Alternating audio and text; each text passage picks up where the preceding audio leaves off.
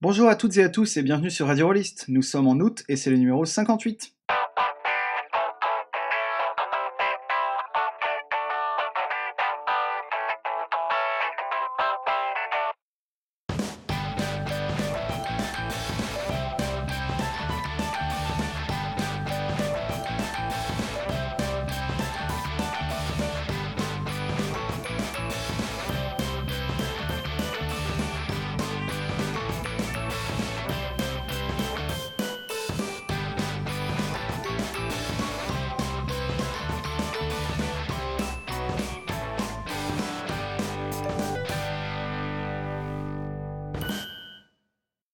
Salut tout le monde et bienvenue dans ce numéro tout à fait estival pour lequel nous enregistrons tous en petite tenue.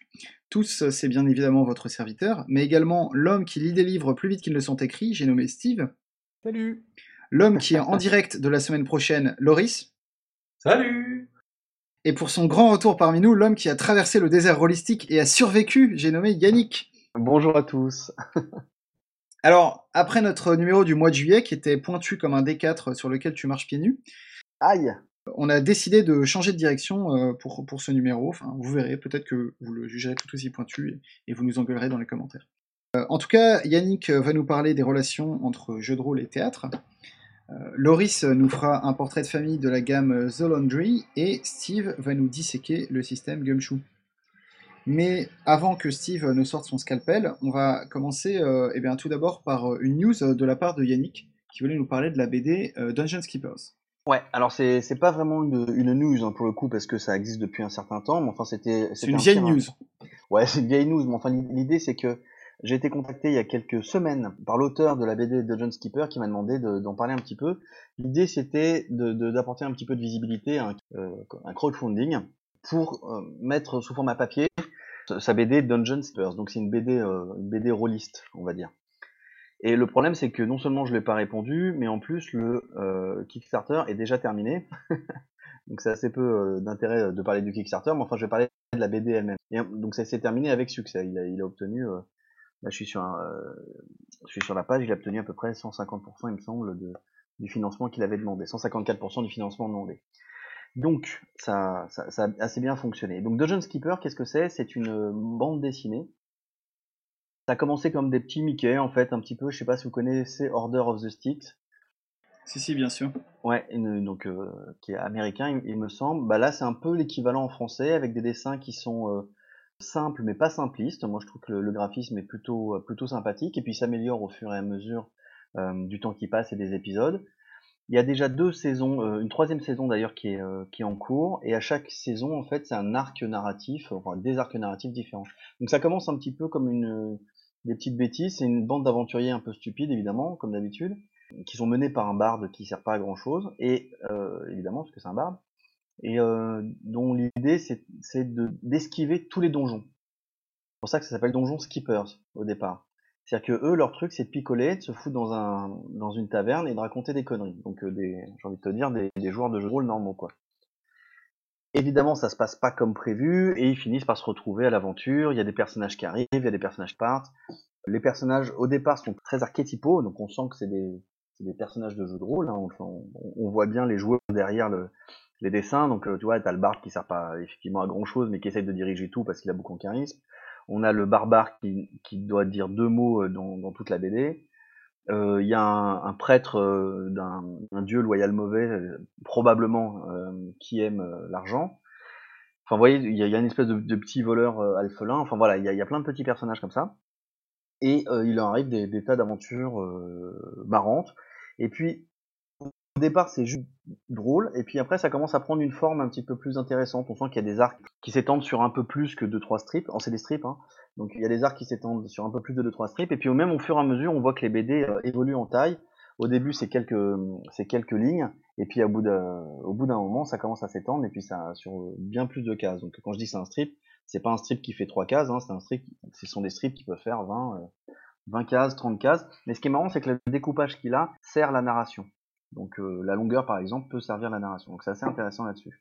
Ouais, ce qui est, ce qui est marrant, c'est que euh, la, la manière dont je l'écris, effectivement, ça me fait énormément penser à, à Order of the Stick, Ah, c'est le même qui principe, a un ouais. peu le, qui a un peu le même principe de départ, y compris dans le graphisme, et Ouais. puis euh, dans le ton, c'est-à-dire que ça commence comme euh, une, une- une parodie de, de D&D, et puis euh, là, euh, bon, moi j'ai lâché il y a un moment, mais on est euh, dans le plusieurs milliers de pages, avec une histoire super sérieuse, des arcs narratifs dans tous les sens et tout, Ouais, ouais, et puis c'est c'est vraiment hyper. Enfin, dans, dans le cas d'Order of the Stick, en tout cas, enfin, et, et de John Skipper aussi, c'est vrai que c'est super sympa parce que on a l'impression que, que l'auteur s'est pris au jeu. C'est-à-dire qu'il a démarré un truc, et puis au bout d'un moment, il a eu des idées, des idées, puis il les a rajoutées, rajoutées, rajoutées, puis euh, voilà, ça donnait un truc qui était. euh, qui est assez complet, et puis il y a, au, au départ c'est juste drôle, et puis un peu comme Camelot si vous voulez, ça commence à devenir, Ouais. il y a des bouts de sérieux dedans, ça reste drôle, mais en même temps il y a, il y a des trucs plus profonds, il y a des histoires, il y a, un perso- il y a des personnages à qui peuvent arriver des malheurs, et puis tu te demandes ce qui va leur arriver, etc.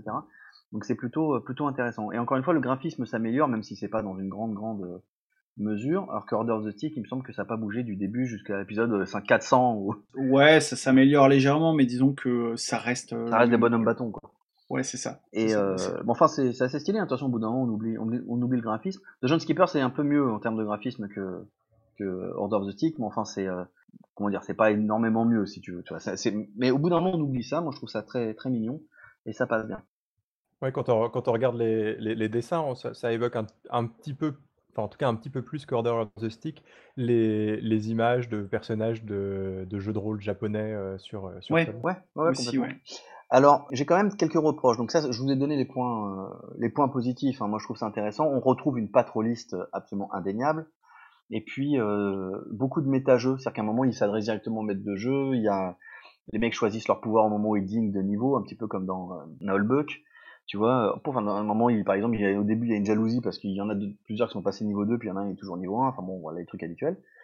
Donc, vois, il y a un peu de méta-jeu comme ça, ça c'est intéressant. Enfin, c'est vraiment, euh, on voit dessiner ce que les joueurs sont en train de faire.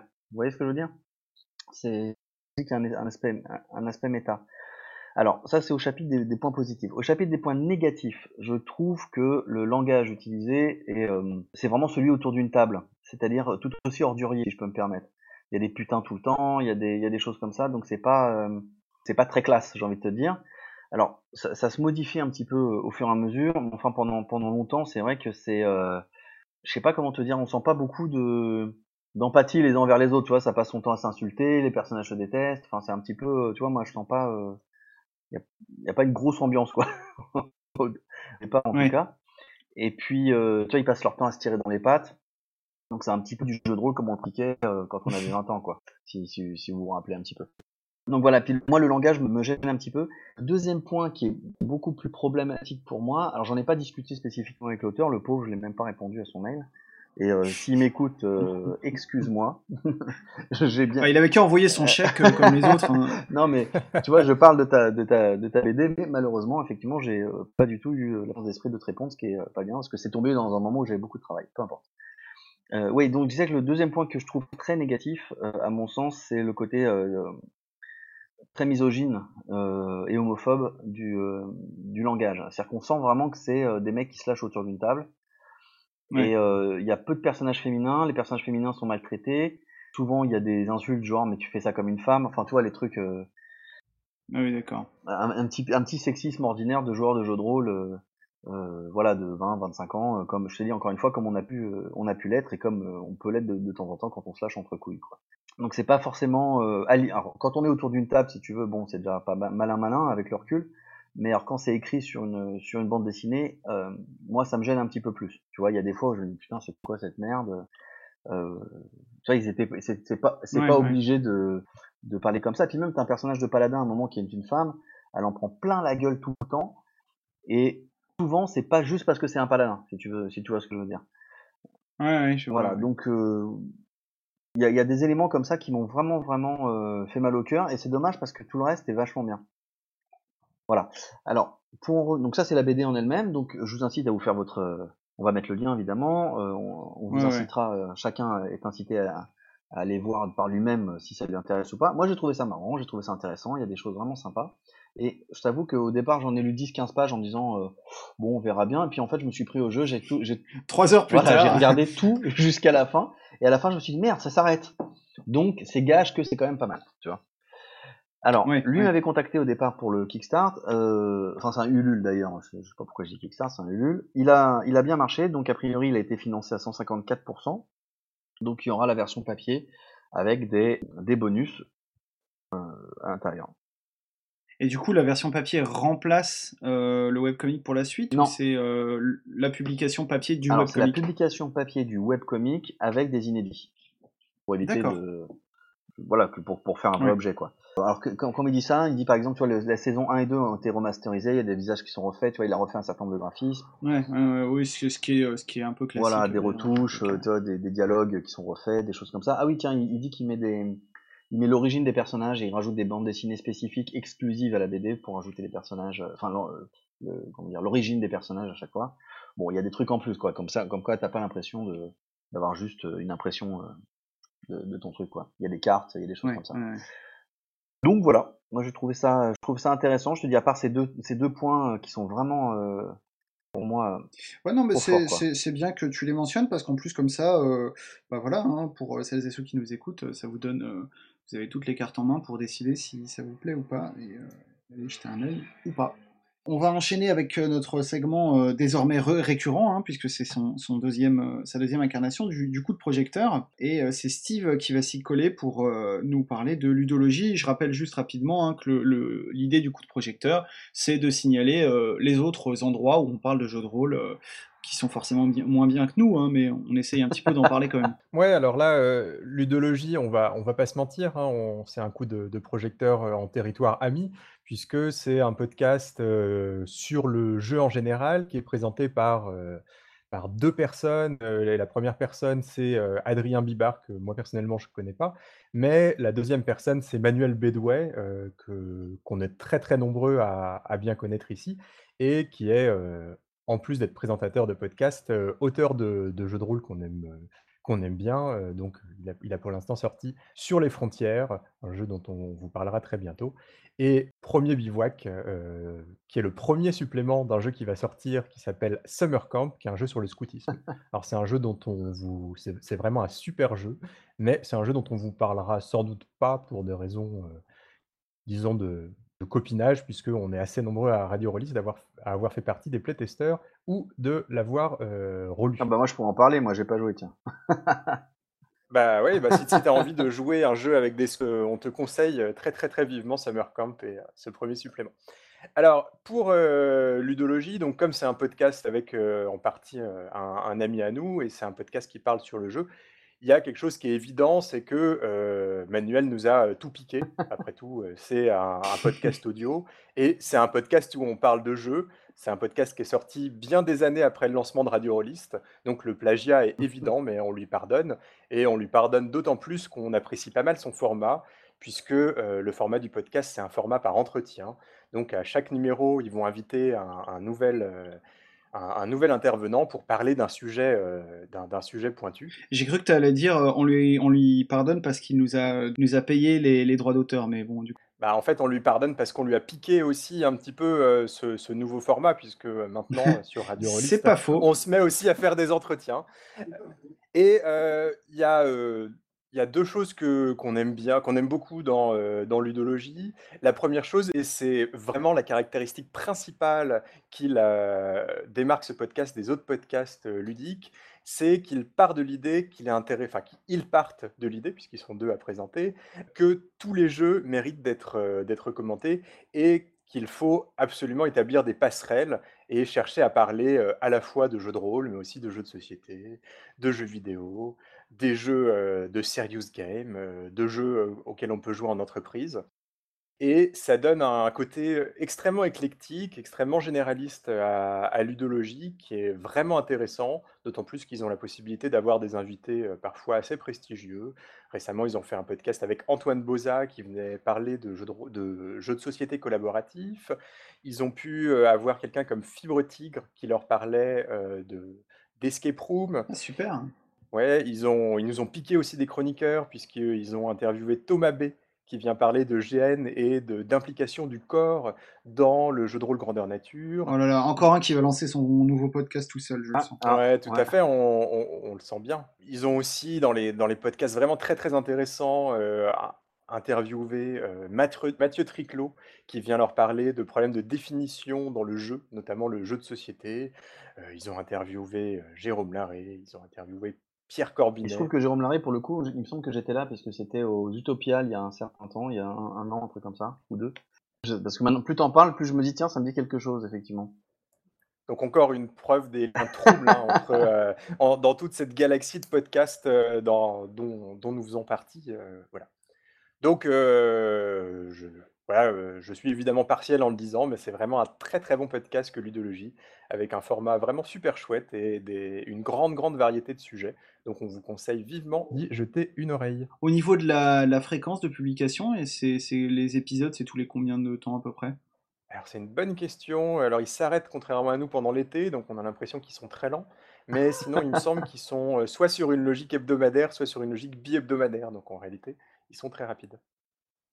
Ok, très bien. Maintenant, mais c'est bien qu'il y ait la trêve des confiseurs, euh, comme ça on peut rattraper notre retard un peu.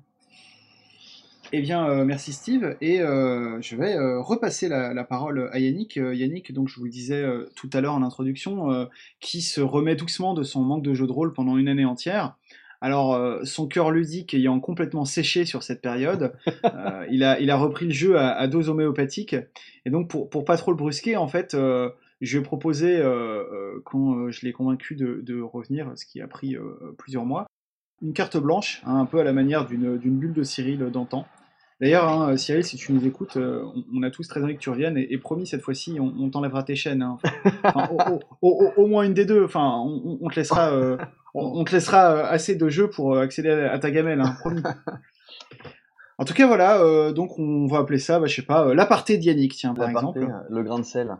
C'est ça, le grain de sel de Yannick. Juste en, préambule, j'ai l'idée c'était pas d'arrêter le jeu de rôle complètement, c'était de faire une pause dans mes activités rôlistiques parce que il y avait beaucoup de, enfin je faisais énormément de choses avec peu de résultats pour être très honnête euh, donc j'écrivais, je relisais, je jouais, je maîtrisais, je voilà, je, faisais, je lisais des bouquins, je faisais plein, j'aidais des, j'aidais des potes, enfin c'était un petit peu compliqué. J'écrivais des scénarios, il y a un scénario là qui est sorti euh, dans le mois des conquêtes par exemple, des choses comme ça. Et le problème c'est que j'avais un retour, euh, ça fait très longtemps que je fais ça, et j'avais un retour qui était assez faible en termes de, de pur plaisir, et ça commençait à me peser un petit peu. Et il se trouve que je me suis fait dans une autre activité qui m'a pris tout mon temps euh, cette année et euh, qui m'a incité aussi à, bah, simplement à faire une pause de tout le reste. Donc j'ai pas arrêté que le jeu de rôle, j'ai euh, coupé Facebook, j'ai coupé Twitter, j'ai coupé tout ce qui pouvait me, distraire, de manière à me concentrer sur cette nouvelle activité qui était donc le théâtre. Donc euh, je suis inscrit au cours Florent depuis euh, un an, où je suis une formation de théâtre et, de cinéma. Alors au début c'était juste pour voir un petit peu comment ça se passait, c'était pour me trouver une autre activité, et très sincèrement, maintenant que j'ai plongé dedans, je me vois pas faire autre chose pendant les X prochaines années. X étant un nombre assez élevé à mon avis. C'est aussi pour ça que euh, ça m'intéressait de t'entendre parler là-dessus, parce que c'est vrai que euh, un des, clichés qu'on entend souvent, moi-même je l'ai utilisé pour euh, expliquer ce qu'est le jeu de rôle à des néophytes, on l'utilise moins maintenant, mais à une époque, ça se disait beaucoup de dire, bah tu vois, le jeu de rôle, c'est comme quand t'es au théâtre, et puis t'improvises sur scène, etc. Et tu me disais que pas trop, en fait. Alors, en fait, pas du tout. euh, moi, je suis arrivé là-bas pour te... Alors, ça... je vais pas vous faire le, fonctionnement exact, hein, je vais juste parler de mon sentiment et puis un petit peu ce que j'ai appris. Tu commences tes cours, si tu veux, avant de pouvoir rentrer en cours, tu passes par un stage d'accès où, euh, comment dire, tu dois apprendre des textes et tu dois préparer des scènes et tu as un temps extrêmement limité pour le faire et avec des gens qui sont totalement inconnus. Donc c'est pas très simple et l'idée c'est de voir si tu es capable de te sortir de ce, de ce guépier euh, avec euh, plus ou moins de facilité. Et si tu n'y arrives pas, juste t'as pas le droit de rentrer dans le cours. C'est un petit peu une espèce de, de porte d'accès, si tu veux, ça s'appelle le stage d'accès. Moi j'ai fait un stage d'accès d'une semaine, et ce stage d'accès, il était 8, heures par jour pendant, pendant 6 jours, exactement. J'ai extrêmement peu dormi parce qu'il y a beaucoup de pression, tu es avec des gens, encore une fois, que tu connais pas, tu crées un groupe, euh, il y a 25 personnes, il faut apprendre entre une et deux scènes qui font à peu près 4-5 euh, pages chacun, donc avec beaucoup de textes à apprendre par cœur. Moi, je suis un, absolument, enfin, j'étais incapable d'apprendre un truc par cœur. J'étais euh, extrêmement flippé de ce, de ce truc-là et je me suis aperçu assez rapidement que finalement, euh, on s'en sort, surtout quand on dort trois heures par nuit et qu'on passe son temps à recenser son texte et à se réveiller à 3 heures du mat pour, euh, pour le refaire. Je, je, suis un peu déçu parce que je pensais que le secret c'était la drogue en fait. Euh, non, pas, enfin, la, bière pourquoi pas, mais, mais pas, pas, la drogue encore. Enfin, ça dépend pour qui, mais on en reparlera dans un autre en off.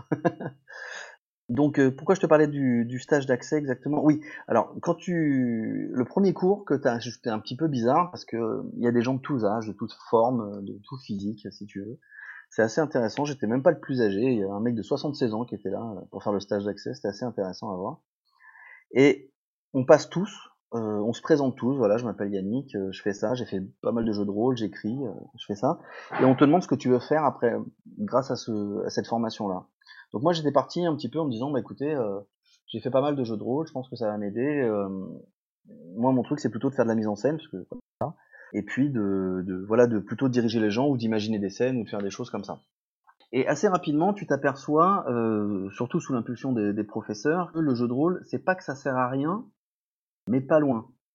Alors j'ai un, un, ami à moi qui a fait le stage d'accès en même temps et qui m'a dit une phrase que je trouve très intéressante et que je ressors dès que possible. Il m'a dit le théâtre est au corps, ce que le jeu de rôle est à l'esprit. Et je crois que c'est exactement ça. C'est-à-dire qu'en jeu de rôle, on passe notre temps autour d'une table à intellectualiser des trucs. Et ça se retrouve aussi d'ailleurs quand, tu écris des scénarios. C'est-à-dire que ce qui est amusant, euh, quand tu écris un scénario de jeu de rôle, tu n'écris finalement que les décors. C'est-à-dire tu décris les décors, euh, les situations, mais à aucun moment tu ne décris les, dialogues, évidemment, puisque tu peux pas les... Tout le jeu, tout l'intérêt du jeu de rôle, c'est de le découvrir en même temps que les joueurs, évidemment. Le théâtre, c'est très exactement l'inverse. Si tu lis une pièce de théâtre, tu ne vas voir que des dialogues, extrêmement peu de décors. A globalement aucune indication de mise en scène. Euh, c'est bien, bien, sûr fait exprès de telle manière à ce que chaque metteur en scène puisse s'approprier la pièce et faire ce qu'il a envie de faire. Tu vois Donc déjà dans l'écriture, on est dans un truc qui est assez complémentaire. Mais ensuite dans le jeu lui-même, euh, le seul moment où le jeu de rôle m'a aidé, c'est quand on a fait de l'improvisation pour le coup.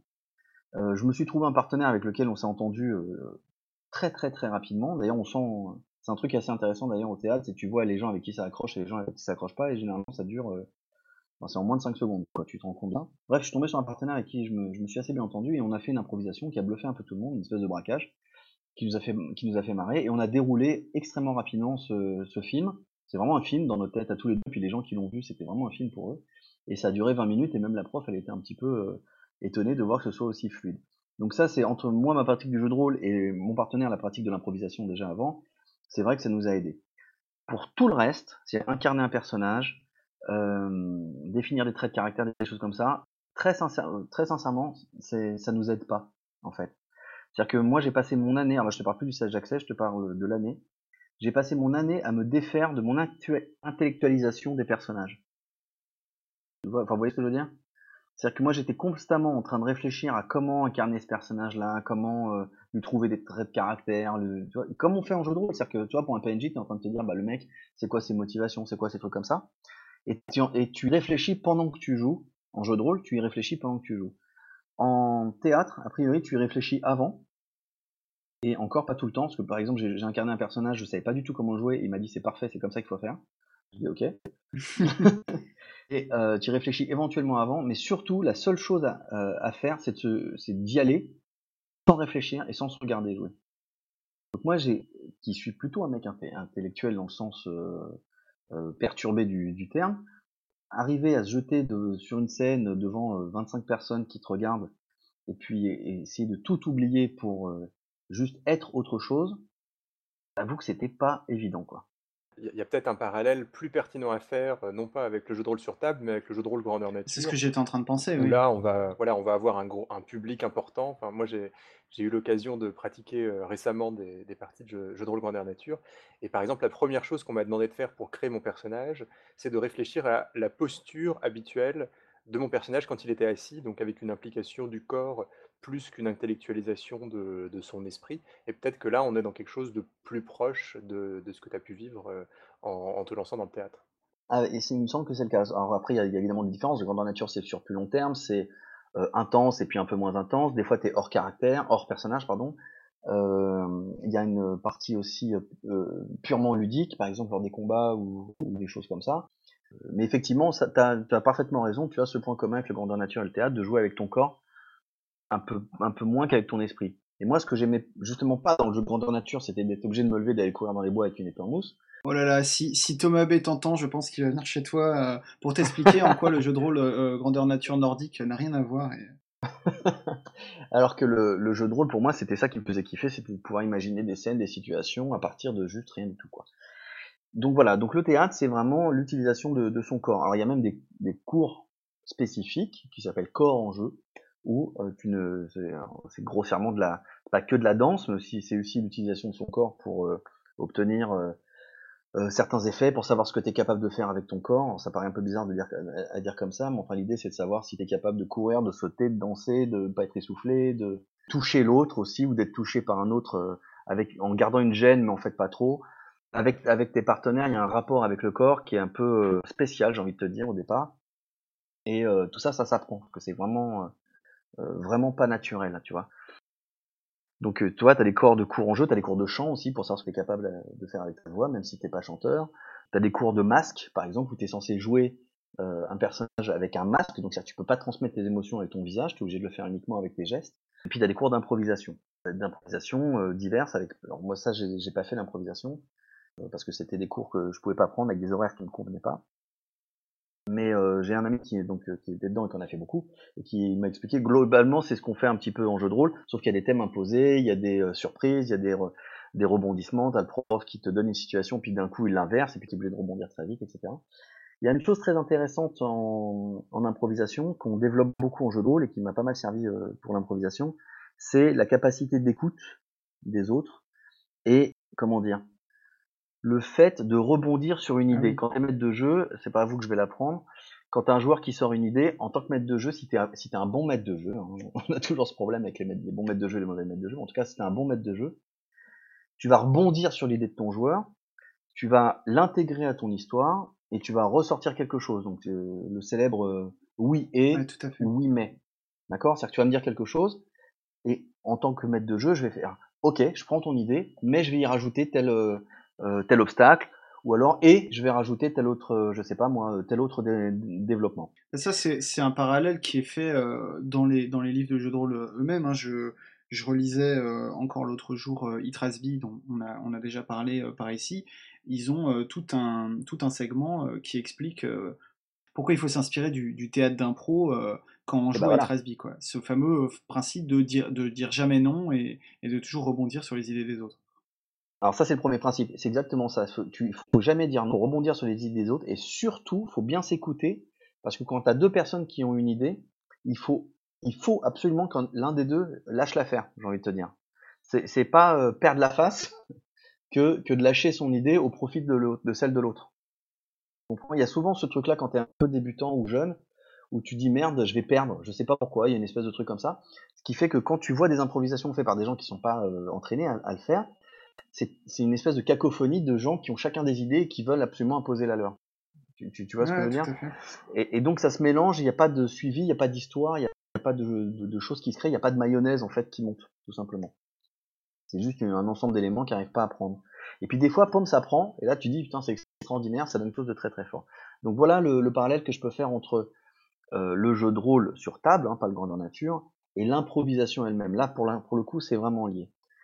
En ce qui concerne le théâtre lui-même, on n'est pas dans l'improvisation, ou très très peu dans l'improvisation, on improvise des petits trucs, mais globalement, euh, on suit les indications d'un metteur en scène, ou alors on, apporte nous-mêmes en tant qu'acteur des, idées de mise en scène, c'est-à-dire que nous c'est le prof qui faisait la mise en scène, mais lui il rebondissait sur nos propres idées, c'est-à-dire que si on arrivait avec une idée de, jeu, lui la prenait en compte, il était censé nous dire oui, oui mais, non, bon, et toi il jouait, il, tournait autour de ça, quoi. il disait tiens ça c'est intéressant, tu devrais développer tel truc, et puis en plus de ça, il pouvait d'un cours à l'autre, sur la même scène, il pouvait complètement changer d'idée. Donc t'étais parti en jouant un mec un peu, euh, euh, je sais pas, dans une direction, un peu fatigué, puis la fois d'après, va falloir le faire hyper joyeux ou euh, machin. Et pourtant, c'est toujours le même texte mais tu vas le jouer un petit peu différemment, et puis au fur et à mesure, c'est comme ça que ça va se construire, il va dire, tiens, c'est intéressant, la sauce prend ou pas. Oui, ça, pour le coup, euh, il y a pas de, on peut pas dire qu'il y ait vraiment de direction d'acteur euh, euh, dans, le, dans le jeu de rôle, en tout cas au sens classique du terme, même si je peux penser à, quelques jeux de rôle, et en, en fait partie,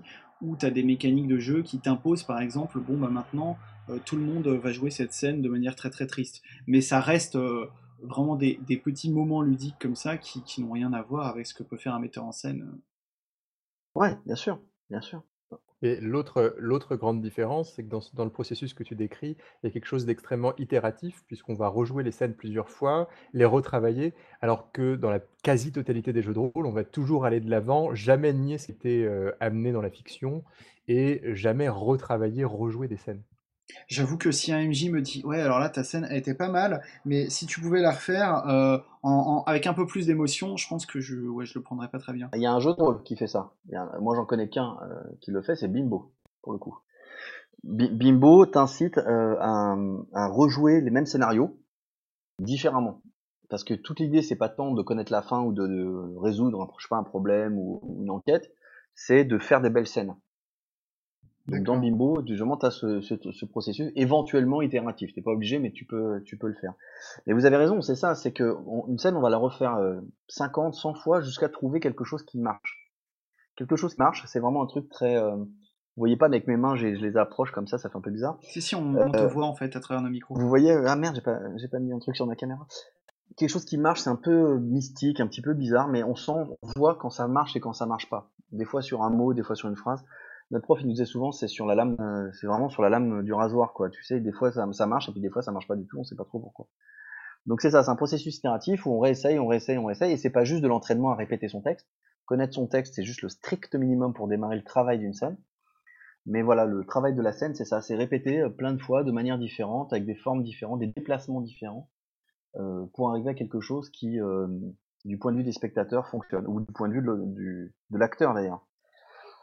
Donc euh, voilà, il y a, un point qui est que alors, je, peux en parler pendant des heures hein, de, ça, mais euh, il y a un point qui me semble intéressant, c'est qu'il m'est arrivé et il arrive euh, assez régulièrement à certains acteurs, moi en tant que débutant assez peu souvent, mais pour des acteurs plus confirmés ça arrive plus souvent, de passer dans un état, moi j'appelle ça un état de flux, je j'aime bien l'idée, où tu n'existes plus que pour ton personnage. En fait, tu, tu ne t'as aucune pensée parasite. Ça, ça arrive des fois quand tu te mets à bosser à une heure du mat sur un texte et tu lèves la tête, il est et t'as écrit 10 pages euh, Ouais. d'affilée, tu t'en es même pas rendu compte, tu vois. C'est un état où, où t'as aucune pensée parasite, t'as rien qui te, qui te détourne et tu nais, tu es le personnage, vraiment. C'est-à-dire que tu, tu le deviens complètement, tu l'as tellement intégré, c'est tellement toi que euh, tu deviens ce, ce personnage-là. Et t'es vraiment quelqu'un d'autre, c'est-à-dire que t'as l'impression de t'oublier pendant les 10 minutes où la scène euh, se déroule. Ton, le texte, c'est plus du tout un texte que t'as appris, c'est toi qui le dis. Et tout ce que tu crées, tout ce que tu génères, c'est ton personnage qui le fait et toi au travers de ce personnage-là. Parce que c'est ça aussi, hein, un truc qu'on a appris, c'est que tu- le théâtre, tu, quand on dit qu'on joue euh, un personnage, en fait, on n'invente pas quelque chose, c'est nous, c'est vraiment notre personnalité au travers d'un costume qu'on nous donne à porter pour l'occasion. Oui, en fait, le, le- le flux, il y a, enfin, c'est c'est un terme qui, qui est très utilisé dans le jeu vidéo, où quand on a des, des gameplays qui nous amènent à répéter euh, de, plusieurs fois les- le même type d'action, on se retrouve dans ces situations où on se sent euh, complètement connecté au jeu avec euh, aucun sentiment de... Enfin, on, on a l'impression d'être complètement déconnecté de l'extérieur. Et c'est Ouais, vrai que euh, au théâtre, que j'ai un tout petit peu pratiqué, on, on peut avoir euh, ce, ce genre de sensation parce qu'il y a tout un aspect technique, tout un tas de gestes techniques qu'on a appris, qu'on a répété, qu'on a re-répété. Et c'est cette, euh, réutilisation de gestes techniques peut nous amener à être vraiment complètement immergé dans le personnage. oui, c'est ça, c'est exactement ça. C'est exactement ça. On est, tu as pas de jeu de vidéo, à un moment, c'est intéressant. T'as ça dans plein de domaines, hein, c'est vraiment un, mode de fonctionnement du cerveau. Euh, moi, je, dirais que c'est une espèce de transe, en fait. Alors, t'es pas en train de trembler partout, hein, c'est une espèce de transe où euh, t'es euh, t'es vraiment focalisé. tu euh, c'est vraiment le champ de conscience, il a qu'une seule, qu'un seul objectif, c'est ce que tu es en train de faire. Dans le cadre du jeu vidéo, t'as ça par exemple dans quand t'as des jeux vidéo. moi, je pense à des jeux vidéo qui mettent en jeu les réflexes. D'accord? Je sais pas, on va jouer à Street Fighter, on va jouer, je sais pas moi, des, des shoot 'em up ou des jeux comme ça. Il y a un moment où tu t'es tellement dedans, tu connais tellement bien que le, le vaisseau que tu ou le personnage que tu joues dans le jeu vidéo, ça devient une extension de toi-même et t'as plus penser à le jouer. Tu comprends ce que, enfin, vous voyez ce que je veux dire comme état? Ça vous, enfin, je vous ai déjà arrivé aussi. Ouais, ouais, tout à fait. Euh, En fait, depuis tout à l'heure, j'essaie de réfléchir si euh, ça m'arrive, ça m'est déjà arrivé en jeu de rôle, tu vois, de, de, mais je pense aussi, mais c'est encore une fois sur des moments euh, extrêmement, extrêmement courts, de d'avoir une réaction en tant que perso, si je puis dire, c'est-à-dire, bon ben, je, je réfléchis même pas, euh, je dis tout de suite le truc. Je, je, je pense que pour une réaction, c'est-à-dire euh, euh, ce qui serait une réaction physique euh, ça marche moins bien parce que tu es obligé de passer par le proxy, de, de décrire ton geste, et donc forcément, tu tu- tu t'écartes un peu. Mais pour tout ce qui est des, des répliques, je pense qu'effectivement, on peut retrouver un peu de ça. Alors, tout ça, c'est lié à ce que moi je vais appeler l'immersion. Tu vois, c'est-à-dire que quand tu es dans un jeu vidéo, et, immersion active, c'est-à-dire que tu es dans un jeu vidéo, tu es immergé dans l'action, et en plus de ça, tu es actif, c'est-à-dire qu'il y a pas, t'es simplement passif à recevoir des informations, comme euh, quand tu peux être immergé dans un, dans un film ou une série. Là, tu es actif. Dans le théâtre, tu évidemment super actif même, tu vois, tu es ultra actif. Tu même que ça, tu même que, que actif. Donc ce phénomène où tu dois être actif et en même temps tu, euh, euh, tu maîtrises tellement bien ton sujet à un moment donné où tu pas, il y a quelque chose, tu touches, il y a un, espèce d'interrupteur qui se déclenche, tu touches quelque chose du doigt et ça te donne une espèce de grâce qui, fonctionne pendant euh, une seconde, des fois cinq secondes, cinq minutes, tu vois. Et puis en plus, on, voit quand tu sors, toi-même tu peux, tu, sors du truc et ça se voit, c'est vraiment hallucinant de le voir. Moi, j'ai vu des, jeunes acteurs, donc euh, des étudiants avec moi, jouer sur scène et il y a un moment, ils touchent un truc, mais qui est incroyable, c'est-à-dire qu'ils vraiment ils sont le personnage et toi tu es pris dedans. Parce que ce qui est intéressant euh, dans ce phénomène-là, c'est que quand toi tu vis euh, en tant qu'acteur cette situation, les gens qui sont en face de toi, les, les, les, spectateurs, ils sont happés par ça. Ils sont littéralement happés par toi. C'est un phénomène qui est incroyable. Quand tu as un acteur qui est à 5 mètres de toi et que tu es plongé dedans, il n'y a plus rien qui existe que la scène. Donc c'est vraiment magique. C'est vraiment magique. Et puis ça dure, et puis à un moment, paf, tu vois, on sent sur un regard, sur une phrase, sur une intonation, ça s'arrête. Et toi-même, tu as l'impression de sortir d'un rêve. Donc, je sais pas si vous avez déjà été au théâtre ou vous avez déjà subi, enfin, euh, ressenti ce genre de choses. Moi, ça m'a fait ça sur Cyrano il y a pas très longtemps. Euh, c'est vraiment, vraiment impressionnant. Et c'est vrai qu'en jeu de rôle, j'ai, euh, ça m'est déjà arrivé sur du, quand je maîtrisais, mais c'était toujours très intense. Et c'était toujours à des moments où il y avait plein de choses qui se passaient en même temps et où les joueurs eux-mêmes, ils étaient très impliqués dans la partie. Tu vois, il y a une émulation qui se fait et il y a une construction. Ouais. Et il y a une, ça vous est arrivé aussi, je pense, avec vous avez la même expérience que moi, où tu as une alchimie qui se crée et où tout le monde à la fin part de, de la partie ou arrête la partie. Non, putain, on avait l'impression d'avoir construit un rêve ensemble. Et puis euh, il n'y a rien de mécanique, tout est fluide, tout est euh, efficace, tout le monde s'amuse vraiment. Euh, tu vois, il y a ce, cette espèce de connexion qui se crée les uns avec les autres. Euh, moi, je l'ai déjà vécu en jeu de rôle et ben je le, je le ressens euh, physiquement, pas seulement intellectuellement, mais physiquement euh, au théâtre aussi. Donc c'est un truc, euh, voilà, c'est un truc, c'est un truc intéressant. Bref, je vous ai fait un petit truc, un petit survol, euh, un petit peu euh, décousu de, de, ce que j'avais pu ressentir là. Euh, faut savoir que donc le, le cours que j'ai pris, moi, c'est 9 heures de cours par semaine, plus le travail personnel. Donc euh, j'estime entre 15 et 20 heures de travail par semaine de, de théâtre. Donc c'est un truc dans lequel on est vraiment pris tout le temps. C'est-à-dire que tout mon temps libre, il était consacré à, li à lire des pièces, euh, à travailler avec mes partenaires, euh, à écrire des textes. Pour le coup, j'ai réécrit des bouts de texte. Et euh, voilà. Et ensuite, en, fin d'année, tu passes, euh, enfin régulièrement, et puis en fin d'année spécifiquement, tu passes des échéances, ces espèces d'examens. Et euh, donc j'ai été pris en deuxième année. euh, donc c'est pas forcément évident, manifestement. Moi, je pensais que c'était évident, mais en fait, ça l'est pas. Et donc, euh, j'ai été pris en deuxième année pour continuer. Il y a trois ans de formation au cours Florent et la deuxième année elle est encore plus intense et on a une échéance le premier jour de la rentrée. C'est-à-dire que là, le mois qui va venir, je vais le passer à prendre entre deux et quatre monologues à présenter dès le premier jour. Bon, autant vous dire. D'accord, que... bah écoute, euh, du, du, coup, on, on, en reparle dans un an.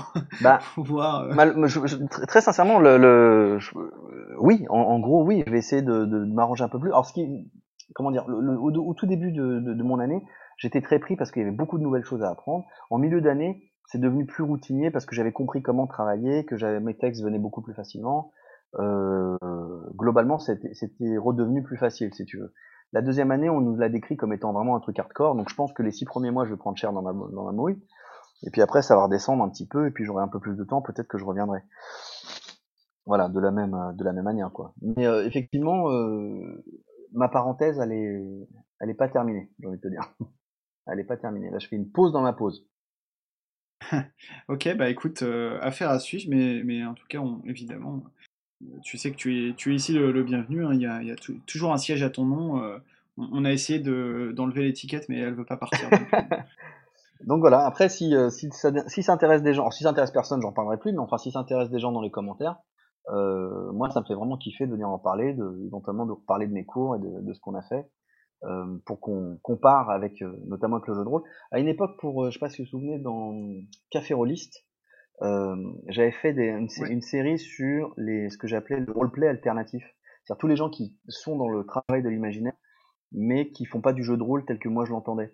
Donc il y avait par exemple des gens qui jouaient avec des, qui faisaient du, jeu de rôle avec des poupées, il y a des gens qui faisaient du airsoft, il y avait des gens qui faisaient du grandeur nature, des choses, des choses comme ça. Et il me semble que le théâtre c'est quelque chose qui pourrait quand même euh, euh, faire partie de ce, de ce truc-là, parce qu'on fait pour le coup du, du roleplay, on fait même que ça, quoi. Ouais, ouais donc, euh, donc voilà. Bah écoute, euh, amis auditrices, amis auditeurs, donc t'as compris hein, dans les commentaires, tu, laisses, tu, tu tapes 1 si tu veux que Yannick reste, et puis 2 si tu veux qu'il s'en aille.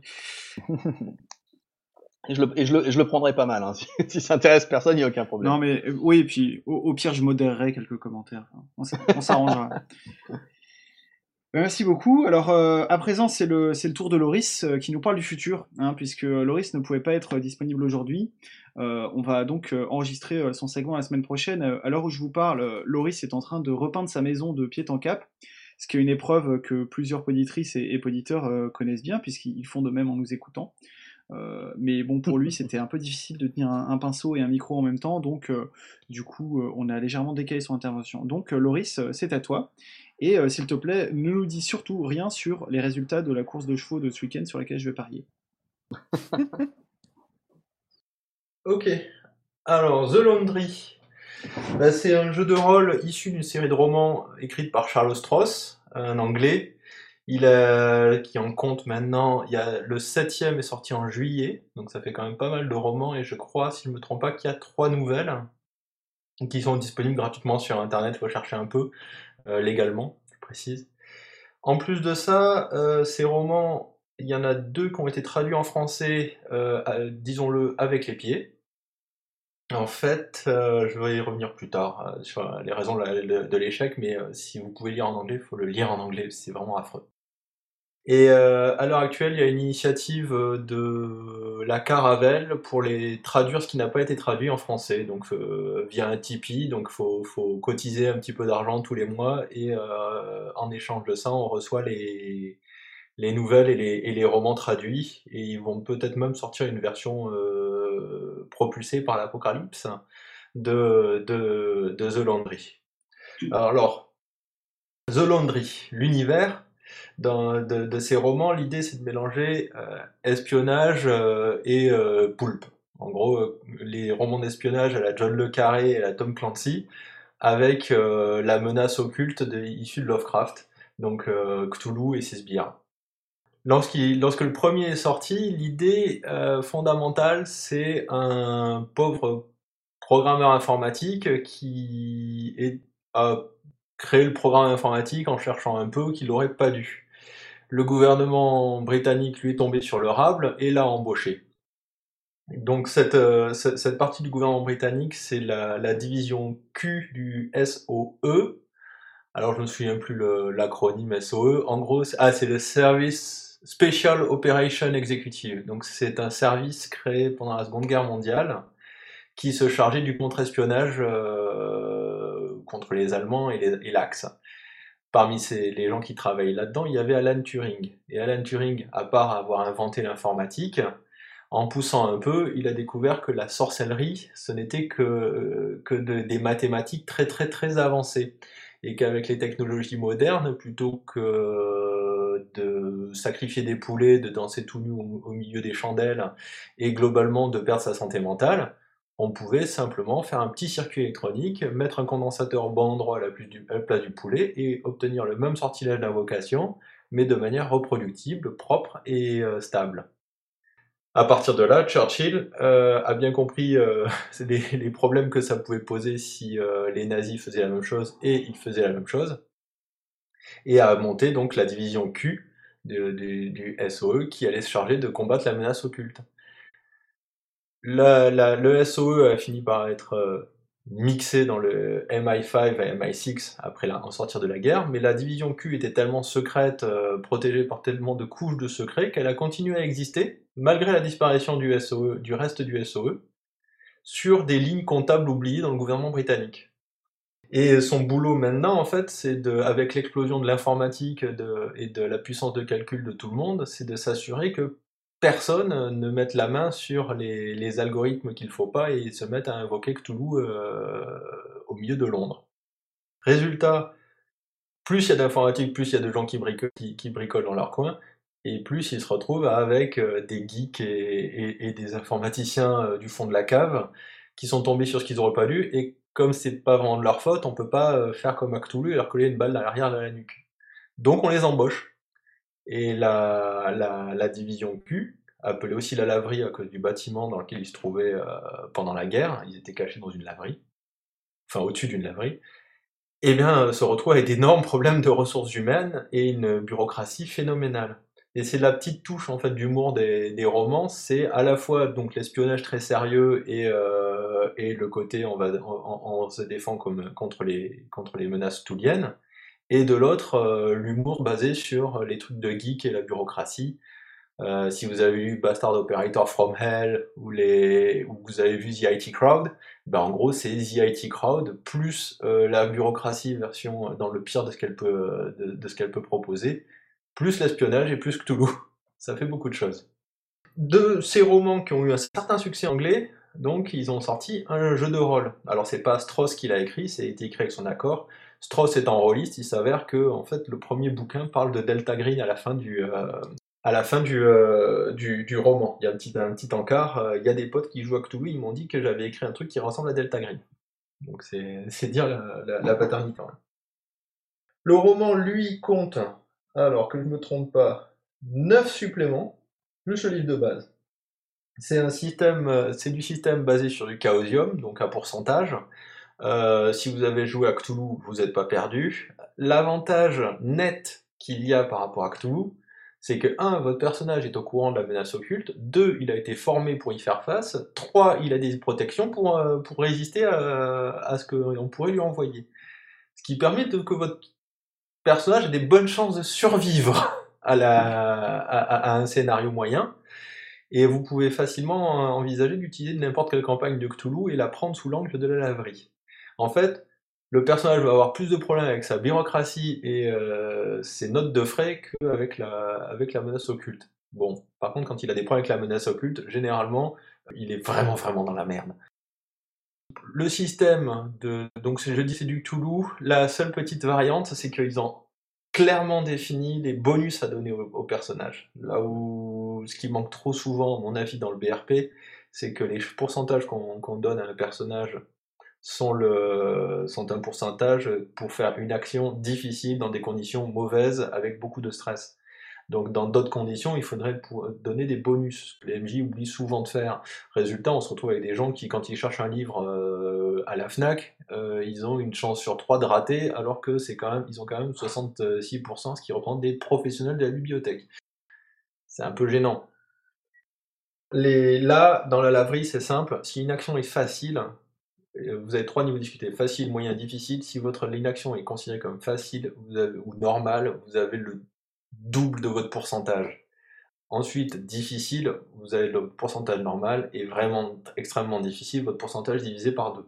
Je dis normal parce que les conditions normales de type je, j'ai trouvé un, un, bouquin un peu difficile à trouver dans une bibliothèque, ce qui est quand même le boulot d'un bibliothécaire professionnel, c'est du normal. J'essaie de trouver un bouquin euh, alors qu'il y a un profond qui me poursuit euh, dans une bibliothèque dans le noir et je sais même pas la cote du livre, là on va commencer à utiliser le pourcentage normal. Et ensuite, euh, si jamais le bouquin c'est dans l'index du Vatican et qu'il me reste que 30 minutes pour le trouver et qu'il n'y a pas d'oxygène, là on va aller dans le difficile, on va diviser le pourcentage par deux. Donc ça, fait que le, finalement le BRP passe bien, là où c'était pas le cas avant. Comme le personnage il est formé à la menace occulte, un, il peut utiliser de la sorcellerie sans devenir fou, ce qu'on appelle la démonologie computationnelle, c'est-à-dire qu'en gros il va utiliser des programmes informatiques. Et comme la laverie elle est moderne, euh, certains de ces programmes ont même été euh, développés sous forme d'app sur euh, votre téléphone favori, surnommé dans les livres le Necronomyphone. Donc il suffit de pousser un petit bouton pour lancer la terrible malédiction d'Azathoth depuis votre téléphone portable, ce qui est bien pratique quand même. Aussi, vous avez des runes de garde, des trucs pour vous protéger d'un certain nombre de, sortilèges. Et quand tout va mal, bah, vous avez votre hiérarchie et vous pouvez appeler les SAS, donc les, services d'active, les commandos, britanniques. Alors il n'y en a pas beaucoup. Avec l'évolution dans les romans, ils ont eu tendance à mourir beaucoup, donc il en reste de moins en moins. En gros, ça représente, je sais plus, euh, une centaine d'hommes, un truc comme ça. Mais en gros, c'est des euh, commandos formés là aussi à lutter contre euh, les zombies SS sur l'autre côté de la Lune. C'est quand même balèze. Bon, généralement, ils ont tendance à mourir quand même. Que dire d'autre sur le, livre de base? Il y a des règles pour gérer l'aspect bureaucratique de la laverie. Je vais y revenir parce qu'il y a un supplément qui traite plus de ça, mais en gros, vous avez un statut. Ce statut, c'est une compétence, 100% exprimé en pourcentage, permet de réquisitionner du matériel, ce qui est fort pratique, et euh, quand on a besoin d'une main de gloire en urgence pour, aller faire une mission, ben, euh, ça permet de, le gérer. L'autre particularité, c'est que ça permet aussi de ne pas avoir à rédiger sa timesheet euh, quand on est sur une plateforme pétrolière au fin, fond fond de la mer du Nord. Ce qui peut arriver. Là, cette partie pure bureaucratie, comme je disais, je vais y revenir. Les suppléments donc les 8. Il y a deux suppléments de scénario, et euh, je tiens à dire que les deux sont excellents. Euh, Black Back Jobs et euh, Unconventional Diplomacy sont vraiment très bons. C'est six scénarios à chaque fois, si je ne me trompe pas. Et le Black Back Jobs a carrément une progression, et, même, on pourrait dire, le dernier scénario, ça représente un, un, petit final sympa si on les joue tous les six. Unconventional Diplomacy, c'est plus varié, c'est, euh, ça traite un peu tous les sujets. Et il y en a un assez humoristique où les personnages sont à la recherche d'une quarantaine de clones de Lovecraft. Parce que la variante américaine de la laverie, qui n'est pas Delta Green, qui s'appelle euh, The Black Chamber, euh, elle n'hésite pas à utiliser comment dire, des moyens occultes un peu plus dégueulasses que la laverie pour accomplir les missions. Par exemple, les agents de la Black Chamber sont en fait des espèces de zombies qui sont possédés par la conscience d'un opérateur à distance, un peu comme les drones qui balancent des, missiles euh, depuis euh, et qui, euh, sur les sur les pays de, par le monde là et qui sont contrôlés depuis les États-Unis. Ben là, pareil, vous avez un opérateur qui est quelque part dans une cave de la Black Chamber et quand vous voyez les agents Smith débarquer, en fait, la conscience qui habite l'agent Smith, elle est loin. Et d'ailleurs, euh, suivant les besoins, la conscience qui, habite le corps va être, changée en fonction du besoin. Donc vous pouvez vous retrouver avec un agent SMI spécialisé en bibliothèque, et puis d'un coup, il devient un, gros pro de, la Krav Maga. Ça, surprend toujours. C'est assez rigolo quand les joueurs sont pas au courant de leur faire la surprise. Les autres suppléments, eux, développent le monde. Et à l'exception d'un spécial qui s'appelle The Mythos Dossier. Seul celui que je traiterai en dernier. Il développe le monde, pourquoi? Parce que la laverie, le jeu de rôle est sorti au bout de trois romans seulement. Et maintenant, il y en a sept, et l'univers dans les romans a vachement évolué. Il y a beaucoup plus d'éléments, il y a beaucoup plus de, choses, la, donne change régulièrement. Les romans jouent aussi sur le fait que, euh, au fur et à mesure que, que les étoiles seront bientôt propices et que Cthulhu va bientôt débarquer. Ça s'appelle le Case Nightmare Green, et on sent que l'auteur a bien envie de, de faire un roman où ça se passe pour de vrai. Donc, toute la laverie, en fait, est en mode euh, on va lutter contre le Case Nightmare et donc au fur et à mesure des romans et donc des suppléments, on découvre des choses de plus en plus puissantes que la laverie avait dans ses tiroirs, et qu'elle est en train de réactiver petit à petit pour, euh, pour les préparer. D'où les, tous les suppléments, en fait, qui se chargent aussi de faire une mise à jour de l'univers par rapport au, roman. Donc on a The Agent Handbook. Alors The Agent Handbook, bah, ça développe toute la partie en fait bureaucratique de la, de la laverie. Ça, vous allez pouvoir en fait euh, faire faire plus de stages de formation à votre cher à votre agent, que ça soit des stages pour gérer la, la bureaucratie. Par exemple, le merveilleux stage qu'on donne souvent aux joueurs qui ont trop dépensé leur budget, qui est faire plus avec moins. Euh, sinon, il y a des stages de combat, de défense, de magie, etc. Donc ça, c'est quand même toujours utile il y a plus de matos, euh, il y a plus de, conseils pour faire de l'espionnage, euh, détecter, euh, quand on est suivi, etc.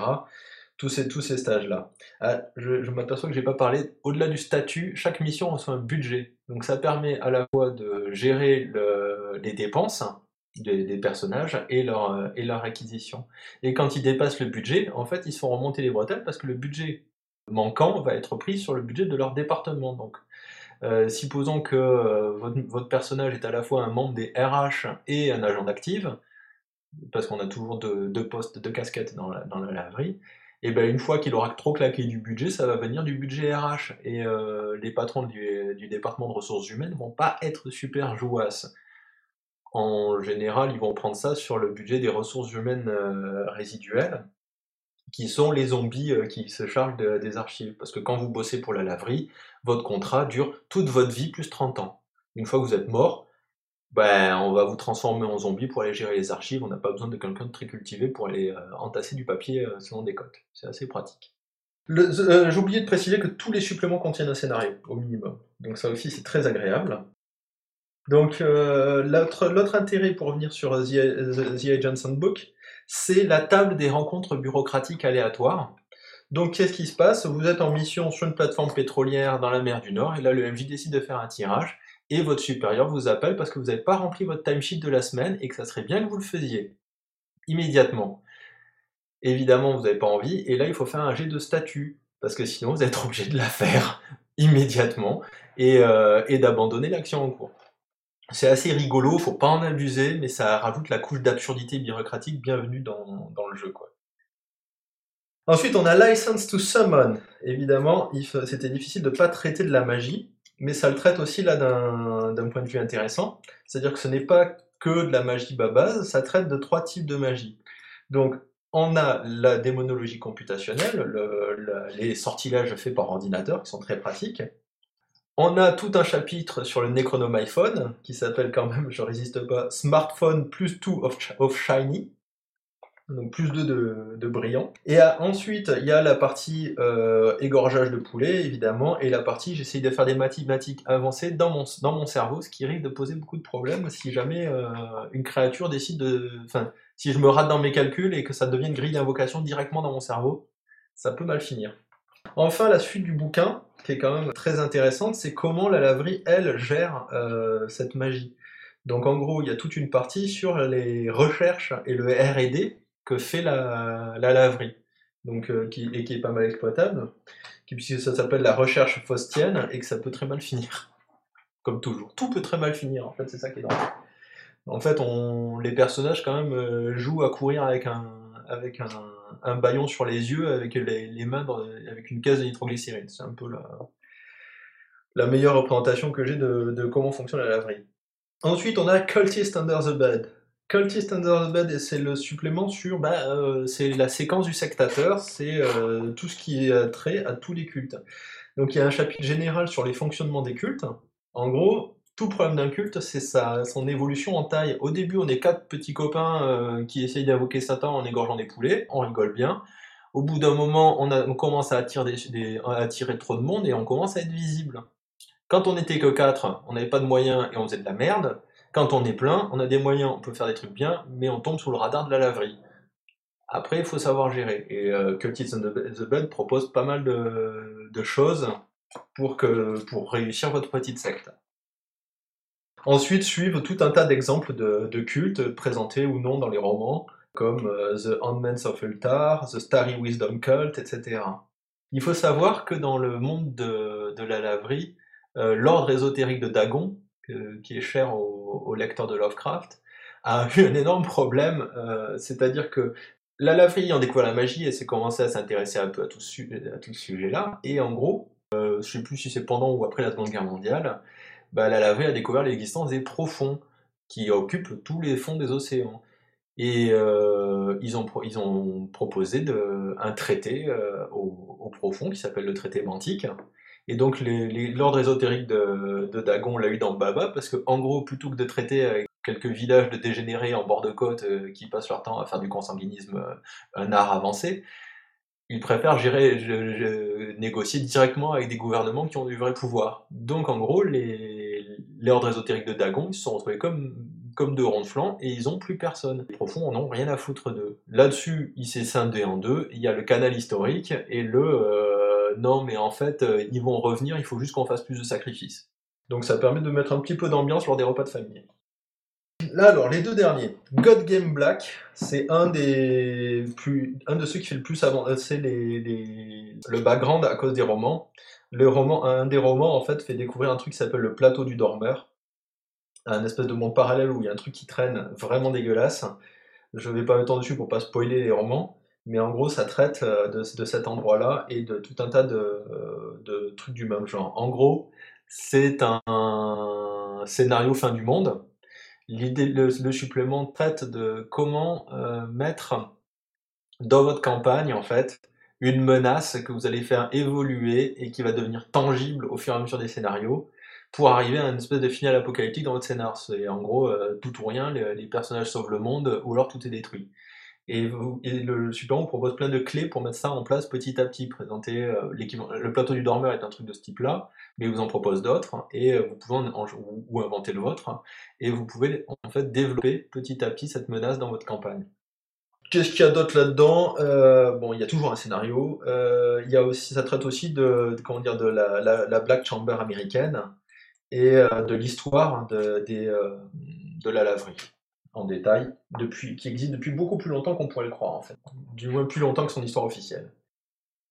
Avant-dernier supplément, gros supplément, As Above, So Below. Celui-là est vraiment très très sympa. Il y a deux parties au supplément. Ça traite en fait donc de la Terre et du ciel. Ça traite de la Terre, on va parler des SAS, donc les commandos euh, qui ont tendance à mourir par paquet de 12 quand les, quand les joueurs font de la merde.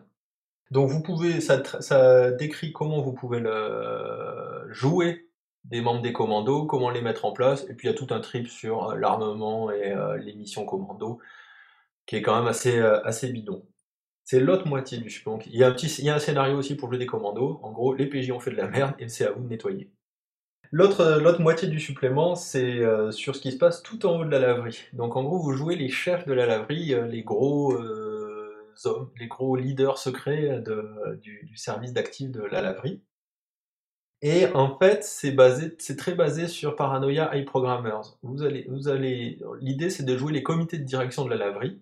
Chaque joueur représentant euh, la tête d'un des très grands départements. Il y a une crise qui arrive. Vous avez un budget. Vous allez essayer de faire, créer une mission qui va permettre de gérer la crise tout en grévant au minimum le budget de la laverie et si possible le budget des autres départements. Donc c'est un espèce de mini-jeu qui peut mener derrière un scénario que vous allez jouer. Donc euh, en plus les joueurs pourront s'en prendre qu'à eux-mêmes s'il y en a un qui a décidé de couper les coins sur l'équipement fourni lors de la mission. Et euh, ceci est suivi d'un scénario qui s'appelle Hot Potato et qui est vraiment très sympa aussi. Et qui porte très très bien son nom. Euh, ah, il y a deux scénarios, il y a Fire Drill aussi que j'avais oublié. Dernier supplément, The Mythos Dossier, euh, qui est sorti en fait en deuxième, si je me trompe pas, dans la, dans la série. C'est marqué derrière d'ailleurs. Non, en troisième. En fait, c'est une plâtrée d'aides de jeu sur des thèmes divers. Donc les profonds, les comment ça s'appelle, les polypes volants et tous ces trucs-là. C'est classé par type de monstre. Et en fait, ce sont des documents indiquant qu'il s'est passé quelque chose à un endroit. C'est les vieux dossiers de la laverie. L'idée, c'est que vous prenez quelques, quelques bouts de dossiers euh, que vous filez à vos joueurs. Ils vont, ils vont commencer à enquêter dessus et vous improvisez le scénario. Et il y en a, en gros, euh, 130 pages sur les migos, etc. Vous pouvez utiliser tout ça. Et c'est des, c'est vraiment de tout. Il y a des, pauvres petites notes, il y a des retours d'interviews, des rapports de mission qui ont échoué, des, euh, documents top secrets, des, mails, euh, etc. En veux-tu, en voilà. C'est dur, ça se lit pas d'une traite. hein. C'est juste, euh, j'ai pas d'idée, je photocopie trois pages, je donne ça à mes joueurs et je pars en, improvisation. C'est vraiment super sympa. C'est une idée que j'avais. Enfin, il y a quelques suppléments de, de rôle de ce type-là, mais pour le coup, il est vraiment bien fait celui-là. Un petit dernier pour la route.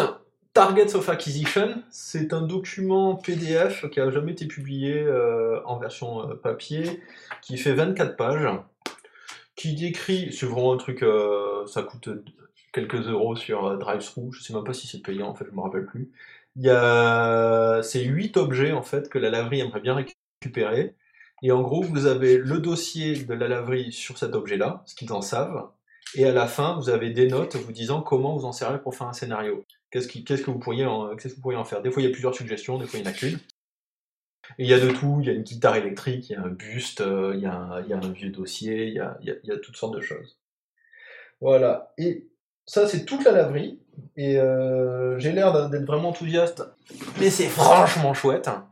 En plus, vous pouvez le combiner à Delta Green. Euh, si vous décidez que la Black Chamber n'existe pas et qu'en fait, enfin, que la Black Chamber c'est Majestic 12 Et vous, vous pouvez relier le background de Delta Green et avoir une agence anglaise vraiment sympa à exploiter. Beaucoup plus, à mon avis, que celle qui est proposée dans, Delta Green. Pas parce que celle de Delta Green est mauvaise, mais simplement parce que The Landry est vraiment très développé et propose beaucoup de choses. Et surtout des choses jouables. Vraiment gaming immédiat. Un dernier truc pour la route euh, qui n'a rien à voir avec, la laverie, mais qui peut servir à la fois pour la laverie, pour Delta Green et pour tous vos, jeux Cthulhiens. C'est un, un tout petit bouquin sorti chez Osprey. Osprey, c'est un éditeur euh, américain, si je ne me trompe pas, de bouquins d'uniformes pour les wargames, les, les wargames et figurines. En gros, c'est des, vous prenez, je sais pas, la Grande Armée, vous avez des, des dessins de tous les uniformes possibles de la Grande Armée de Napoléon. Comme ça, vous pouvez ne pas vous tromper sur la couleur des boutons sur vos figurines. Ça, n'a qu'un intérêt que pour les très très passionnés quand même. Mais ils en ont sorti un écrit par, le, par Ken qui est un habitué de ce genre de sujet, qui s'appelle The Nazi Occult. Et en gros, Ken reprend toutes les théories, euh, les théories, les délires, plus ou moins documentés par des trucs entre guillemets réels, donc euh, toutes les théories du complot en fait euh, entourant les nazis est euh, directement exploitable en jeu. Donc évidemment, ça tourne autour de l'année Nerbe, ça tourne autour euh, de, des, comment dire, des, fraternités occultes qui ont précédé le nazisme, euh, les tripes sur Himmler, la Walpurgisnacht, les loups-garous SS, et les, la Terre creuse, etc. Et c'est vraiment un, add-on intéressant pour toute, toute collection tournant autour de, la laverie ou de Delta. Voilà. Eh bien, merci Futur Loris. Et euh, on finit euh, cette émission comme elle a commencé avec euh, Steve au micro pour un segment sur le système de Gumshoe. Alors je crois que Steve, tu étais très très fier de ton titre, du coup je vais te laisser le plaisir de l'énoncer. Ah oui, alors bah, du coup mon titre c'était J'enquête sur ton poule à la Derrick. Mais on va euh, expliquer de, quoi il en retourne pour euh, comprendre ce jeu de mots euh, absolument hilarant. Ouais, je, je, caserai un bruit de, rire enregistré, t'inquiète. Voilà, bah, je, te, je, te, remercie. on, va, on va laisser les, auditeurs le temps de, comprendre cette, cette, blague extraordinaire. Et je vais commencer mon segment, un segment qui est un peu particulier, puisque en plus de son titre drôlatique, il a un sujet d'analyse un, peu atypique pour nous, puisque en général dans Radio Rollist, on va vous présenter un livre de base, éventuellement un supplément de jeu de rôle. Beaucoup plus rarement, on va vous parler d'une gamme entière de jeux. Et cette fois-ci, j'ai envie de vous parler d'un moteur de jeu, qui est le moteur Gumshoe. Donc, comme tu l'annonçais comme en introduction, j'ai l'intention de demander à Gumshoe de s'étendre sur le billard et de prendre mon scalpel, d'ouvrir ses entrailles et de regarder à l'intérieur de, ses entrailles mécaniques pour voir comment ça fonctionne et qu'est-ce que je peux en penser. Alors, le système Gumshoe, euh, pour l'introduire euh, rapidement, c'est un système qui a été conçu par Robin Lowe, qui était enfin, qui est toujours une grande pointure du jeu de rôle anglo-saxon. On lui doit Feng Shui, on lui doit euh, RunQuest, enfin, Over the, Edge. Moi, mon, mon jeu préféré de, de, Robin Lowe, qui est peut-être mon, mon jeu Medfan préféré, c'est Dying Earth, un jeu que je trouve absolument extraordinaire. Plus récemment, on lui doit la deuxième édition de Feng Shui et le très bon Ilfolk. Et donc, Gumshoe, de quoi s'agit-il et dans quelles conditions il a été euh, conçu? Gumshoe, ça signifie détective en anglais, et certains éditeurs qui le traduisent en français traduisent d'ailleurs le système Gumshoe par système détective. Moi, je vais garder le, les titres anglais parce que sur Radio Rollist, on est un peu snob. Et c'est un système qui, à la base, a été construit pour le jeu Ésoterroriste, qui était un jeu d'enquête euh, contemporain fantastique, qui, il faut bien le dire, on a un petit peu oublié aujourd'hui. Et aujourd'hui, mais ceci dit, on n'a pas oublié le système Gumshoe, puisque c'est le système qui motorise beaucoup, beaucoup de jeux de rôle. les jeux de rôle les plus connus sont sans doute ceux qui ont été traduits par 7e Cercle, donc Night Black Agent et Trail of Cthulhu. Trail of Cthulhu que, que 7e Cercle avait traduit sous le titre Cthulhu. Enfin, on sait que il y a souvent des problèmes de relecture de jeu euh, de la part de, 7e Cercle. Et dans, dans, le cas de Trail of Toulouse, ils ont oublié des mots dans le titre, ce qui est quand même, qui est quand même un, peu bateau. Alors, pour, pour continuer sur mon côté euh, très très snob, moi je tiens à dire que les deux jeux Gumshoe que je, je préfère sont de très loin les deux qui n'ont jamais été traduits en France, à savoir Bubble Gumshoe, qui est une sorte de Véronica Mars RPG.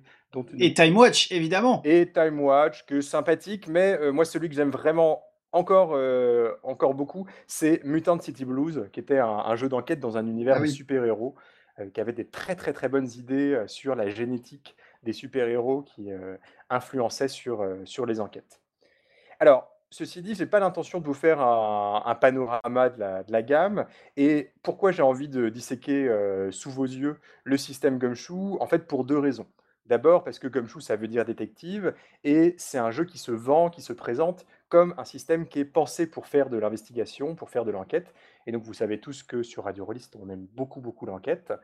Non seulement Gumshoe, c'est le jeu, heu, qui s'autoproclame le jeu sur l'investigation, mais et c'est un avis personnel, c'est aussi un peu la tarte à la crème des des sujets où on va parler des mécaniques qui sont, heu, liées au jeu d'enquête, puisque à chaque fois qu'on va parler de mécaniques à propos pour faire de l'enquête, on va citer, heu, le système Gumshoe systématiquement et me semble-t-il, on va presque uniquement citer le système Gumshoe.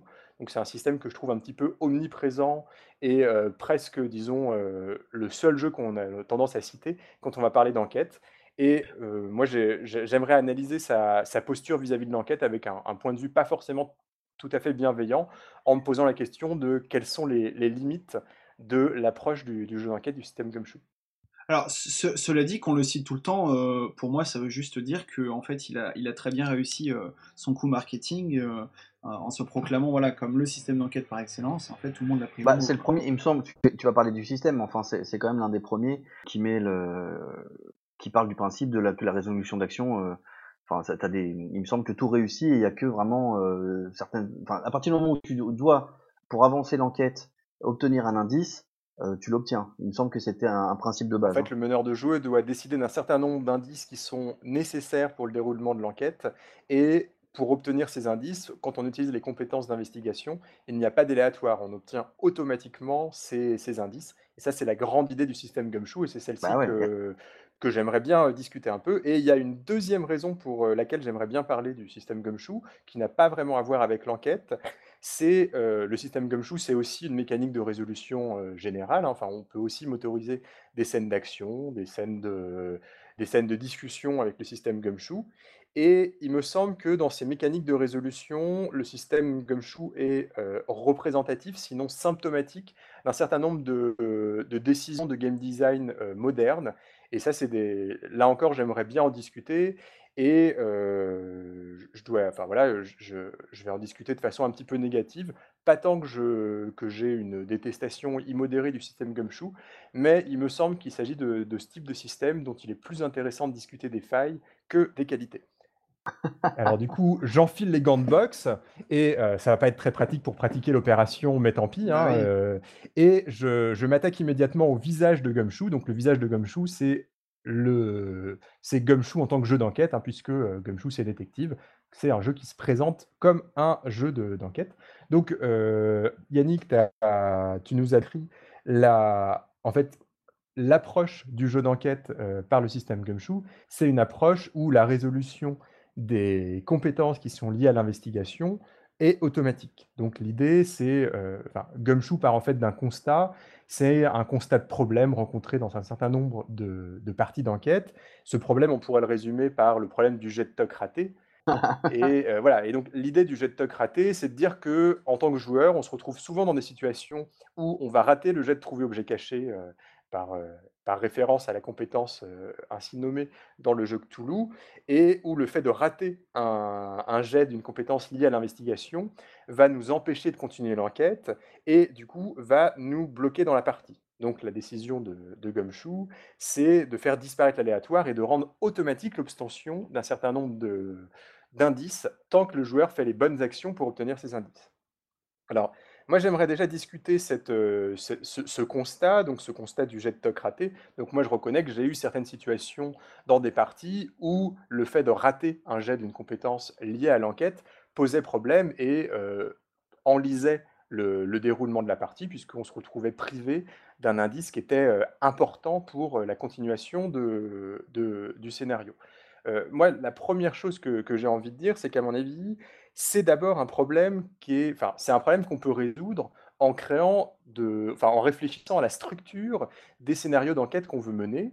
Et il y a à mon avis enfin, en fait, à mon avis, c'est un problème qui est très, très lié à un type de narration, un type de un type de récit qu'on a envie de raconter dans les jeux d'enquête. Et ce type de récit, c'est l'enquête au long cours. Donc c'est, heu, par exemple, toute une campagne de jeu de rôle qui est basée sur la sur une enquête unique. Et à titre personnel, je pense qu'on peut éviter ces écueils en évitant ce type de scénario et par exemple, en préférant multiplier des enquêtes simples, par exemple en jouant la la vie d'un commissariat où au lieu d'avoir une unique enquête qui va, heu heu, occuper la totalité de l'attention des PJ, on va pouvoir multiplier les enquêtes de plus petits niveaux et dans ce cas-là, on va pas être enfin, si les joueurs, enfin si les personnages jou joueurs ratent une enquête, le scénario ne va pas s'enliser. Et ça, par exemple, on a des très, très bons exemples dans Cops où on avait des tout mini scénarios qui étaient appelés les 10-18. C'était le nom d'un code d'intervention, heu, d'un canal d'intervention sur laquelle on appelait les PJ et on les confrontait à des, heu, intrigues extrêmement simples. Donc par exemple, heu, quelqu'un qui venait de se faire tuer par un par un conducteur qui l'avait dépassé au feu, une affaire d'agression, conjugale et donc on avait ces ces mini scénarios qui pouvaient, heu, donner lieu à un échec sans poser de problème de continuation du scénario. Un un autre type de scénario qui va permettre d'accepter l'échec à des jets d'investigation, c'est les scénarios où le par exemple, où le grand méchant va, heu, commettre un grand nombre de crimes et les joueurs vont avoir la possibilité de d'empêcher une partie de ces crimes, mais pas forcément tous. Donc typiquement, on a le cultiste, heu, complètement fou et serial killer qui va, heu, assassiner un certain nombre de personnes pour faire des rituels et on peut parfaitement imaginer un scénario où les où le fait d'échouer, heu, à arrêter le un rituel ne va pas, compromettre la suite de la campagne. C'est juste que les PJ vont avoir la sensation d'avoir échoué et vont retrouver vont se retrouver avec un ou plusieurs cadavres sur, heu, sur les bras. Et u je propose encore un autre type de scénario qui, à mon avis, évite l'écueil du jet de manqué. C'est les scénarios où l'enquête n'est pas, heu, une fin en soi, donc et où en fait on enquête pour comprendre les motivations des ennemis et pour mieux pouvoir les affronter plus tard. Donc exemple de scénario, on va être dans un univers médiéval fantasy et les joueurs vont devoir enquêter sur la destruction d'un petit village par une horde d'ennemis dont on ignore tout, mais c'est une une horde d'ennemis qui va fondre sur le village où habitent les les personnages joueurs. Et là, on peut parfaitement imaginer une enquête où les PJ vont devoir comprendre ce qui s'est passé, vont devoir comprendre quelles étaient exactement les forces en présence, est-ce qu'il y a eu des trahisons et comprendre des enfin, se munir d'informations sur ce qui s'est réellement déroulé sur cet ancien village va permettre aux PJ de mieux lutter quand viendra le moment de l'affrontement final. Donc au final, voilà, moi je moi je suis quand même assez dubitatif sur ce constat du du jet toc, heu, manqué et en réalité, en tant que joueur et en tant que MJ, à mon avis, le problème principal du jeu d'enquête, c'est plutôt le problème de, hem, c'est le enfin, le problème du caractère beaucoup trop figé de la solution de l'enquête, à savoir que le maître de jeu a envisagé, heu, toute une, heu, toute une suite d'indices et il s'attend à ce que les joueurs soient enfin, réfléchissent comme lui et aillent chercher les indices aux endroits où il les a mis.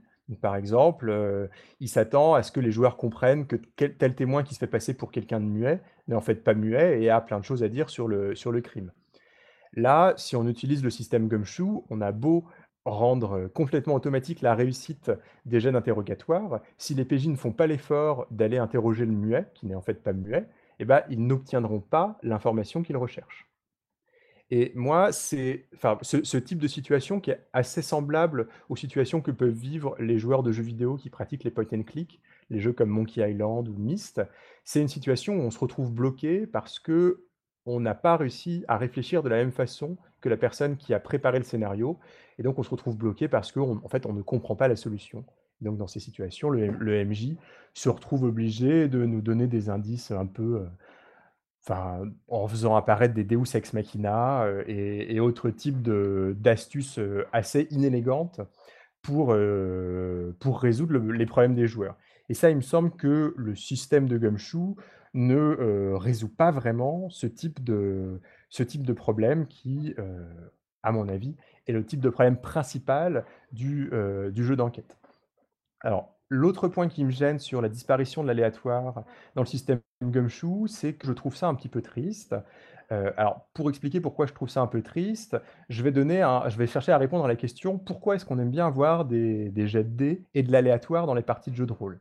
Euh, Pour moi, l'un des grands. Enfin, il y a plusieurs, euh, y a plusieurs raisons d'apprécier d'avoir des, jets de dés. Je vais, et moi, je, vais en citer deux. D'abord, le jet de dés, ça permet la surprise et ça permet de donner un caractère émergent à la partie à savoir qu'on est en train collectivement de raconter une histoire, et collectivement, donc les joueurs comme le MJ, on va être surpris par ce qui, se passe. Ça, c'est assez difficile d'être surpris par ce qui se déroule quand on est MJ dans un jeu d'enquête, parce que par, par, leur nature, les scénarios d'enquête sont des scénarios qui sont moins émergents, enfin, qui ont un potentiel d'émergence qui est plus faible que les autres types de scénarios, puisque enquêter, c'est quoi? Enquêter, c'est comprendre un scénario, un récit qui s'est déjà déroulé. En fait, enquêter sur un meurtre, c'est être capable de comprendre quel scénario, enfin, quel est le scénario que les PJ n'ont pas joué. Et à partir de là, je, considère que enlever le caractère émergent du récit qui va naître via le, lancer de dés dans le système enfin dans les, dans les jeux, c'est très embêtant de faire ça euh, pour moi dans les jeux d'enquête. Et enfin, une deuxième raison qui est euh, pour moi capitale pour justifier le fait qu'on va régulièrement lancer les dés et donc introduire de l'incertitude dans nos parties de jeux de rôle, c'est que l'incertitude a souvent beaucoup de sens par rapport à ce qu'on est en train de raconter. En fait, je vais, je vais un exemple, quand on accepte très très facilement d'avoir de l'incertitude dans les combats, dans les parties de jeux de rôle, parce que pour nous, ça a un sens très précis. Le sens de l'incertitude dans les combats, ça veut dire qu'un guerrier, même extrêmement entraîné, même ayant bien prévu son coup, a toujours une possibilité de se louper et de se rater et de se retrouver blessé dans un combat. C'est quelque chose qui est lourd de sens et c'est quelque chose qui vient typer et euh, qui, qui vient vraiment beaucoup euh, colorer l'ambiance de nos parties de jeux de rôle. Et pour moi, le fait de faire disparaître l'aléatoire dans les jets d'investigation, ça a une conséquence précise, c'est qu'on a l'impression de jouer Sherlock Holmes, puisqu'on va jouer quelqu'un qui ne se rate jamais au moment de récupérer un indice. Et ça peut être une bonne chose, on peut avoir envie de jouer Sherlock Holmes, mais il me semble qu'il peut être lourd de sens et il peut être intéressant d'incarner quelqu'un, un, enquêteur qui peut se rater, qui peut rater un interrogatoire ou qui peut rater la récupération d'indices. Alors, il, me semble, ben, peut-être, je l'ai lu il y a très très très longtemps, peut-être que je vais dire une bêtise, donc corrige-moi s'il te plaît. Il me semble que les seuls indices, enfin, euh, il y a un fonctionnement comme ça euh, que j'avais lu, les seuls indices que tu trouves euh, obligatoirement, et pour ça il n'y a pas besoin d'un système, on pourrait imaginer qu'on les trouve automatiquement, mais bref, sont les indices qui sont obligatoires pour la poursuite de l'enquête. C'est ça, ce qu'ils appellent, ce qu'ils appellent les core clues, qu'on pourrait traduire par euh, indices clés. Voilà, les indices clés. Par contre, le fait, tu peux dépenser des points de ressources, il me semble, qui te permettent d'obtenir des indices supplémentaires qui peuvent changer fondamentalement euh, le, cours de la partie. Donc là, on se retrouve pas forcément dans l'aléatoire, mais dans de la gestion de ressources.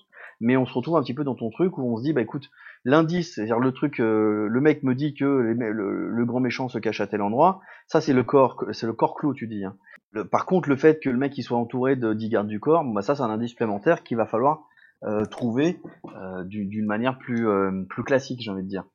Et euh, c'est peut-être là que ça devient intéressant, c'est de se dire, bah voilà, en fait, toute l'idée du, du, de Gumshoe, c'était de dire, pourquoi est-ce que sur un jet de dés, on va juste arrêter la partie? D'un point de vue très méta, hein, d'un point de vue très, très gameplay, game mm. design, on peut pas arrêter une partie sur un jet de dés raté.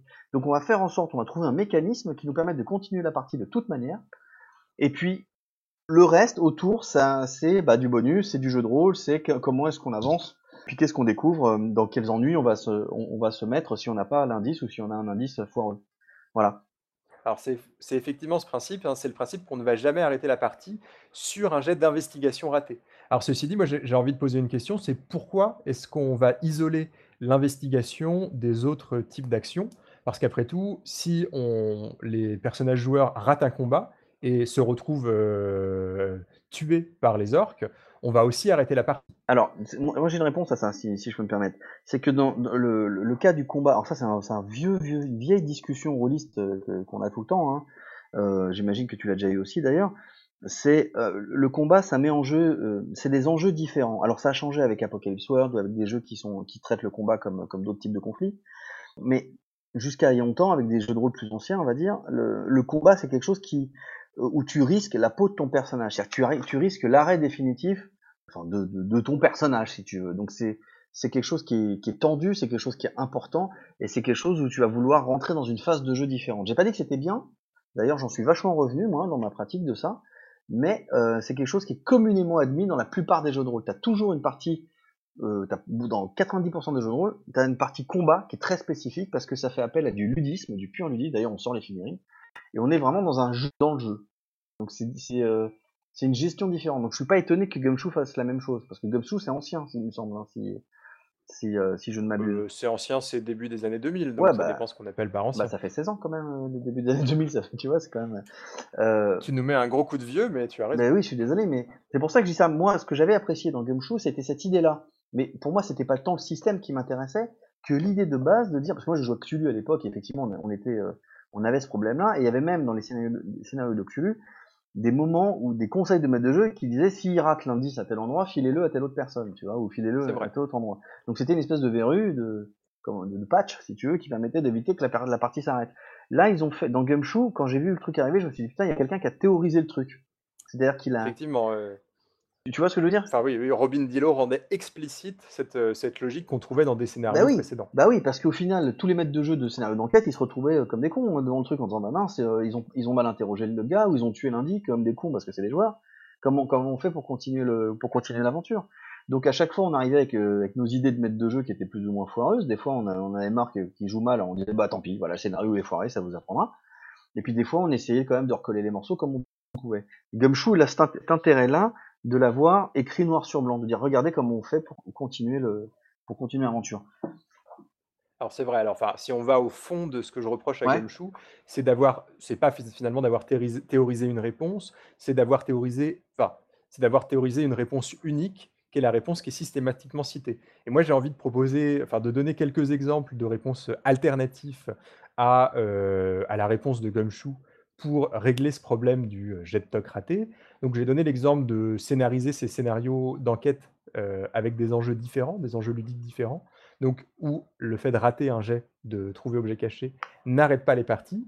Mais moi, je vois euh, d'autres solutions qui ont pu être données. Donc, Com avait parlé il y a très très longtemps d'un article de Justin Alexander qui était euh, un article sur la règle des trois indices. Ouais, donc, tu en avais parlé dans Radio List. Donc là, la solution de, de Justin Alexander, c'était de détripler la totalité des indices. Donc, à chaque fois qu'on voulait mettre un indice essentiel à la partie, et eh ben en fait, on en mettait trois. Donc ça, c'était un peu une solution de probabiliste, hein, c'est la loi des grands nombres. Donc on se dit, autant les joueurs vont peut-être rater un moment un indice, autant ils vont peut-être rater deux indices, mais ils vont jamais rater trois indices. Donc ça, c'est une solution possible, qui est après tout une, solution qui peut fonctionner. Ouais, ouais c'est une solution qui peut fonctionner, mais ça reste, une, un, peu ce qu'on faisait. Ce qu'on faisait, moi à une époque, ce que j'avais fait, enfin, c'est que je parlais de mon, mon cas perso, c'est que j'avais une liste d'indices et que je mettais pas à qui ça appartenait ou, ouais. ou, ou comment, on, comment on les trouvait. C'est-à-dire que vraiment mon mes scénarios d'enquête c'était ça, c'est voilà, il y a tel truc qui s'est passé, la liste d'indices qui mène à ça c'est ça, faites-en ce que vous voulez. Ou donnez-leur à qui vous voulez. Mais ça veut dire que je laisse moi en tant qu'auteur de, de, scénario, je laisse la main au maître de jeu pour improviser finalement euh, le, le, le, don d'indices quoi. C'est pas forcément c'est pas forcément mieux quoi. C'est vrai que bon Steve tu vas sans doute en, parler mais euh, un des, problèmes aussi du système Gumshoe, c'est justement dans l'écriture et la préparation de scénario euh, pour euh, préparer à l'avance tous ces indices qui, vont être essentiels pour l'enquête. Oui, non seulement on a un grand temps de préparation, et moi je pense que cette préparation des indices, où on va se poser la question où est-ce que je mets quel indice, quel est le PNJ à interroger pour avoir telle information, ça va avoir tendance à figer a priori notre, notre scénario. Et ça, c'est quelque chose que moi, je, je, ressens très fortement, et en tant que MJ et en tant que joueur, et qui, je dois le dire, m'ennuie assez. Alors, une autre solution, et là, c'est une solution mécanique, c'est euh, une solution qui est, qui est peut-être plus récente dans l'histoire du, du, game design, et c'est l'idée de euh, mettre des jets de dés Enfin, c'est enfin, l'idée de fournir aux, aux, joueurs un certain nombre de pouvoirs de, ou de capacités qui leur permettent, quand elles sont bien utilisées, de, ré de récupérer automatiquement des indices, mais qui leur font courir des risques. Alors, je vais donner des exemples pour un peu plus euh, précis. Euh, la première fois où j'ai eu un exemple de ce type, c'était en lisant euh, un jeu qui est motorisé par le système d'Apocalypse World, qui est Tremulus, qui est une adaptation de, de des, œuvres de Lovecraft. Et ce système propose aux, aux joueurs d'utiliser un move, donc une sorte de capacité. Et cette capacité, c'est poke around, donc littéralement c'est fouiller, mais on pourrait presque la traduire par trouver objet caché. Et à chaque fois que les joueurs vont faire l'effort de fouiller dans un endroit euh, où il y a un minimum cohérent de fouiller, donc par exemple une bibliothèque, par exemple euh, un manoir où un meurtre a eu lieu, alors ils vont automatiquement se retrouver à obtenir un, indice. Donc le, maître de jeu va devoir faire l'effort d'improvisation. Bon, c'est à mon avis un effort qui, vaut le coup, puisqu'il permet de, rendre, de créer un récit émergent et de créer quelque chose d'intéressant. Et donc il va devoir faire cet effort pour leur fournir un indice en sachant qu'utiliser le, move poke around, ça fait courir un risque aux, joueurs, puisque s'ils le ratent, on est dans le système Apocalypse World, et donc le meneur de jeu utilise ce qu'on appelle un hard move, donc il va faire, euh, il va faire survenir une, complication aux joueurs on, retrouve une logique un peu similaire où on va décaler l'enjeu ludique, non pas sur l'obtention de l'information, mais sur les risques que fait courir l'obtention de l'information dans Magistrat et Manigance. Donc, Magistrat et Manigance, j'en ai parlé euh, assez longuement dans un hors-série avec l'un de ces deux auteurs.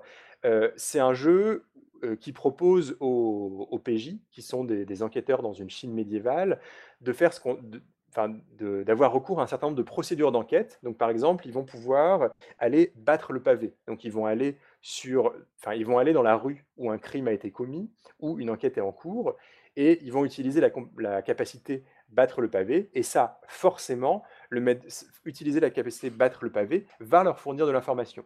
Par contre, ça pourra amener le maître de jeu à leur mettre des complications. Ils pourront par exemple susciter une grogne sociale, se faire repérer par les criminels, etc., etc. Et je retrouve même une logique un peu similaire dans la septième édition de l'appel de Cthulhu, avec la, façon dont ils utilisent maintenant le, jet d'idées. Donc dans l'appel de Cthulhu septième édition, on peut demander au meneur de jeu de faire un jet d'idées, et donc si on réussit, enfin, que l'on réussisse ou qu'on l'on rate ce jet d'idées, il me semble, on obtient des informations qui vont nous, nous, nous, remettre sur la piste du scénario. Par contre, si on rate notre jet d'idées, le meneur de jeu va être amené à aggraver la situation au niveau des ennemis. Donc les ennemis vont avoir le temps de se réorganiser, les monstres vont avoir le, enfin les chiens de Tindalos vont avoir le temps de sortir des coins des murs, etc., etc. Et moi, cette approche que j'ai pas mal pratiquée, donc de décaler les enjeux, non pas sur l'obtention de l'information, mais sur les risques que fait courir l'obtention de l'information, c'est à mon avis une solution que je trouve beaucoup plus élégante et intéressante que la, la, solution du gumshoe et que je conseille que je conseille d'utiliser euh, presque systématiquement dans les scénarios d'enquête. Je suis entièrement d'accord avec toi, si tu me permets. En fait, tout, tout ce que tout ce qu'on a appris avec les, les jeux de rôle, alors, plus récents que Gumshoe pour le coup, c'est exactement ça, c'est décaler les enjeux. T'as la même chose dans quand t'as un truc un peu similaire dans euh, euh le truc avec les gardoches là. Ou Wasberg, ouais, le jeu de Cédric Ferrand. Le truc avec les gardoches, euh, genre, genre tu sais pas comment ça J'avais plus en tête, ça fait longtemps, hein, tu sais, moi ça, je, ça me fait bizarre de, de refaire fonctionner mon cerveau dans, dans ce mode-là. Euh, où, euh, où finalement, c'est de toute manière, tu avais les indices parce que tu, tu, comment dire, la question que tu posais faisait que de toute façon, tu pouvais les trouver. Ce qui était important, c'était comment tu les trouvais, le risque que tu prenais pour les trouver, ou ce que ça entraînait comme problème de, de les trouver. Et euh, Apocalypse World ou les, les trucs euh, similaires le font, comme tu l'as décrit euh, tout à l'heure, à mon ami admirablement bien et mieux que Gumshoe. Suis d'accord avec Maintenant, toi. même l'appel de Cthulhu 7ème édition le fait. Oui, bah forcément, euh, tout le monde s'inspire de tout le monde et ça me ça m'étonne pas. Oui. Et c'est une très bonne nouvelle d'ailleurs. Il y a, y a un autre, euh, une autre chose aussi, euh, d'ailleurs, que le système Gumshoe revendique. Hein, une, une, des catchphrases, on va dire, du système sur ce, ce côté de trouver l'indice automatiquement, c'est de dire ce qui importe, ce n'est pas tant de trouver l'indice que ce que vous faites avec. Ce qui en soi me semble une chose assez intéressante à concevoir. D'ailleurs, dans une, une, première version du système de D3 de, Cédric Ferrand, je ne crois pas qu'il l'ait gardé dans la version finale, mais le système d'expérience en fait permettait aux joueurs d'acquérir des points qui ensuite leur permettaient, en les dépensant, de poser une question au MJ, et le MJ était obligé de répondre honnêtement. C'est-à-dire que les joueurs pouvaient tout à fait se retrouver dans un, dans un cas où ils disent est-ce que c'est monsieur, monsieur Johnson le coupable? Et si c'était le cas, le MJ est obligé de dire oui, c'est lui le coupable. Cependant, le fait d'avoir trouvé le coupable comme ça de manière artificielle ne tuait pas la partie, puisque c'est bien beau d'avoir trouvé le coupable, euh, ou en tout cas de, savoir, par exemple, par un instinct de flic, parce que c'est un peu comme ça que tu le rationalises, euh, que le coupable c'est Monsieur Johnson. À présent, il va falloir justement trouver les preuves euh, et monter un dossier assez solide pour pouvoir le, pour pouvoir, le mettre en prison. Donc ça, c'était aussi un moyen de, circonvenir à ce côté. finalement, c'est pas tant l'indice qui est important que. oui, c'est ça, c'est qu'il faut, décaler à chaque fois. dans Colombo, si vous vous souvenez de la série de notre enfance, euh, on connaissait le. Enfin, de votre enfance. enfin, de mon, de mon enfance dans ce cas-là. de, son enfance, oui. euh, tu connaissais le méchant dès le départ. Et lui le connaissait dès le départ. Et toute l'idée euh, de, de, la série, c'était de montrer comment est-ce qu'il arrivait à, à, à, effectivement à le mettre en prison. D'ailleurs, euh, je, fais une dernière parenthèse, mais j'en je, appelle à votre connaissance encyclopédique du jeu d'enquête, surtout toi Steve, mais est-ce que ça existe un scénario où euh, on, présente par exemple comme première scène aux joueurs euh, une scène où on voit le meurtrier faire le meurtre et on sait qui c'est, etc. C'est-à-dire que les joueurs le savent, mais pas les personnages? J'ai pas d'exemple de jeux de rôle qui vont formaliser ça de façon systématique, mais après tout, à partir du moment où on décale les enjeux de l'enquête, on peut imaginer ça avec beaucoup, beaucoup de jeux de rôle. Enfin, ce serait sans doute intéressant de tester un scénario de l'appel de Cthulhu où on commence par décrire qui est le coupable. Bah, carrément, oui. Ah Alors, je marque la fin du, premier round de, mon euh, analyse du système Gumshoe. Donc, euh, là, j'étais sur la question de l'enquête et j'ai envie d'interroger et d'analyser le système Gumshoe sur un, deuxième axe. Et c'est la question de ces mécaniques de résolution en dehors du, système d'investigation. Et c'est des systèmes euh, dont j'ai. Enfin, ces mécaniques de résolution me semblent euh, assez intéressantes parce qu'elles me semblent extrêmement modernes dans leur façon de gérer l'attrition. Alors je vais, expliquer. Euh, d'abord, comment fonctionne la résolution de, l'usage de compétences qui ne sont pas des compétences d'investigation dans Gumshoe. Elle fonctionne par des logiques de jauge, à savoir chaque compétence est associée à un certain nombre de points et on peut, quand on lance les dés pour réussir euh, un jet, on peut à chaque fois, si on a raté notre jet, dépenser un des points de la compétence pour relancer notre dé. Donc finalement, on va devoir gérer des jauges de compétences qui vont baisser au fur et à mesure de la partie. Elles vont rarement remonter, si ce n'est à la fin du scénario. Et en tant que joueur, on va devoir gérer de l'attrition. Alors, pourquoi je dis que c'est quelque chose de très moderne? Euh, Après tout, l'attrition, c'est pas du tout une mécanique moderne du jeu de rôle. Dès Donjons et Dragons première édition, il y avait euh, l'accent qui était mis sur la gestion de l'attrition. Il fallait gérer le nombre de, flèches qu'on avait dans son carquois, il fallait gérer le nombre de points de vie qu'avaient ces personnages, il fallait gérer le nombre de sorts qu'on avait appris par cœur, etc., etc. Et moi, mon, hypothèse, c'est que plus, c'est qu'une tendance du jeu de rôle moderne, c'est de rendre de plus en plus abstrait et abstraites les variables sur lesquelles vont porter la gestion de l'attrition.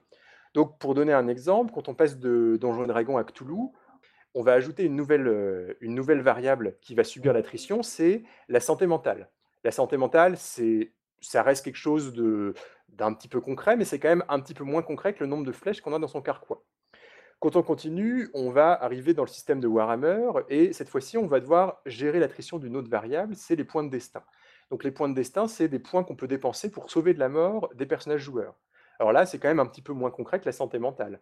Ça reste un peu concret si on le justifie comme quelque chose de théologique. Donc on peut dire que la religion de Warhammer rend concret ces points de destin, mais on sent bien qu'il y a quelque chose d'un petit peu abstrait quand même dans cette gestion. Si on, continue à avancer dans l'histoire du jeu de rôle, on peut aller vers euh, le jeu de rôle euh, James Bond 007. Cette fois-ci, on devait gérer des points d'héroïsme. Alors les points d'héroïsme, ça permet de modifier en les dépensant les, euh, les résultats des dés des joueurs. Et là, il me semble qu'on entre dans une mécanique d'attrition qui est complètement abstraite, puisque c'est vraiment une décision qu'on va devoir prendre en tant que joueur et non pas en tant que personnage de gérer l'attrition de nos points d'héroïsme. Les points d'héroïsme n'existent pas fictionnellement. Enfin, James Bond ne gère pas ses points d'héroïsme. et les, voilà, les, points d'héroïsme étaient une mécanique qui était un petit peu secondaire dans James Bond 007, mais c'est une mécanique qui devient de plus en plus importante, enfin qu'on retrouve et qui prend de l'ampleur dans d'autres jeux de rôle plus récents. Donc moi je pense au système Fate, où les Fate Points sont une variable abstraite qu'on va devoir systématiquement gérer dans toute la partie, qui sont utiles pour la quasi-totalité des jets de dés. Un autre exemple récent, hein, je, lisais le, jeu de, Laurent Duvernay et Romain Duissier, Hexagone Universe, et c'est un jeu qui, de super-héros qui repose, qui, repose sur une, une caractéristique très importante qui est la caractéristique des points d'audace. Et ces points d'audace, on a besoin de les utiliser très régulièrement pour modifier ces jets et pour accomplir certains types d'actions. Par exemple, pour interagir avec le décor lors des, affrontements, on doit dépenser un point d'audace. Ça, ça me paraît une gestion de l'attrition parfaitement abstraite, puisque Superman ne se pose pas la question de dépenser ses points d'audace quand il va décider d'interagir avec le gratte-ciel qui est derrière lui au moment de se battre contre Zorg.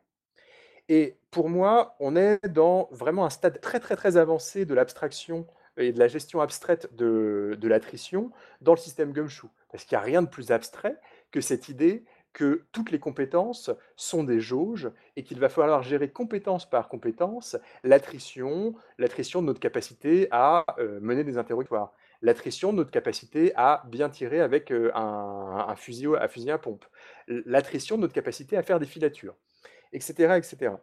Et moi, ça, me pose vraiment question, cette évolution moderne vers une, une logique de plus en plus abstraite des mécaniques d'abstraction il me semble que, enfin, pourquoi ça me pose question?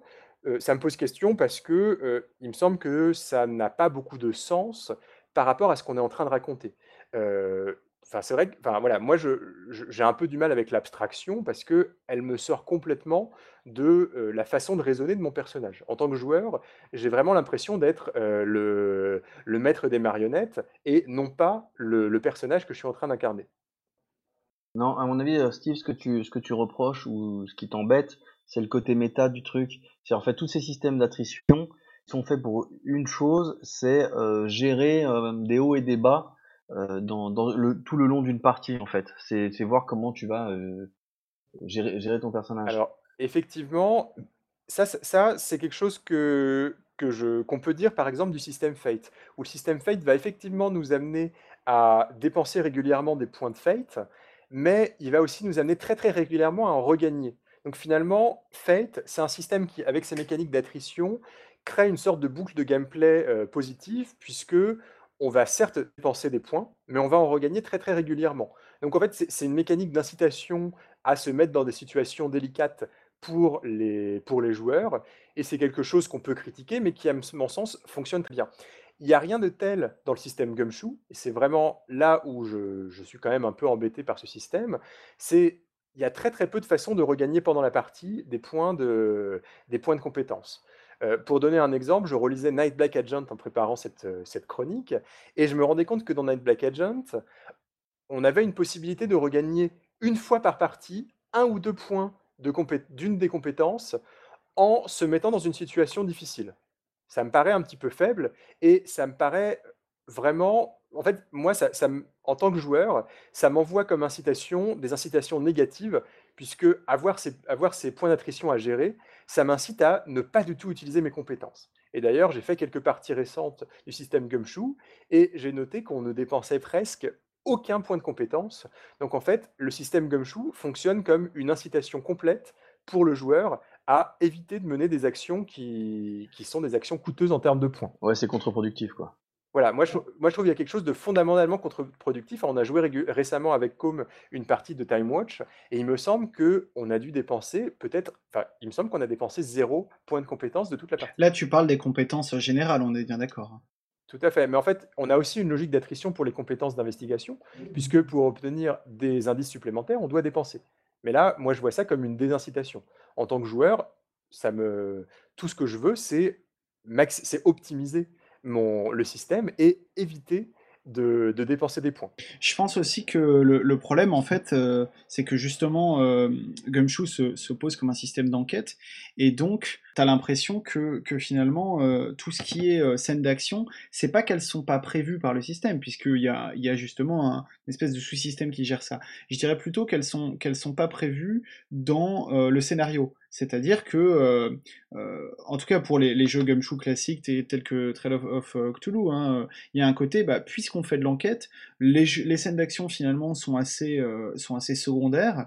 Euh, et donc, on a ce système de pool qui permet, euh, si vous le souhaitez, aussi euh, d'aller assez vite et, qui permet en fait d'éviter que, enfin, d'éviter ces scènes d'action ou, d'éviter l'échec sur ces GD-là aussi. Si les joueurs le veulent, bah, il suffit de dépenser un gros paquet de points et puis on, y va. Sauf si évidemment le MJ prépare un petit peu à l'avance et, se dit bon bah là je vais intercaler plusieurs scènes d'action jusqu'à ce qu'ils aient plus du tout de points. Mais là aussi c'est une logique qui finalement je, ne sais pas à, quel point on peut aller jusqu'au bout en fait. Moi, j'ai une autre théorie pour expliquer ce choix de game design de la part de Rindilo, c'est qu'il avait déjà expérimenté cette logique de pool de compétences dans son, dans son précédent jeu qui était Dying Earth. Et Dying Earth, c'était un jeu où on incarnait des, des sortes d'aventuriers un peu filous et un peu euh, paresseux, qui avaient plein de vices, dans un univers de fantasy complètement décadent. Et il me semble qu'au sein de cet univers, comme on racontait l'histoire de, personnages qui cherchaient à en faire le moins possible, ça avait, enfin, cette logique d'attrition avait du sens.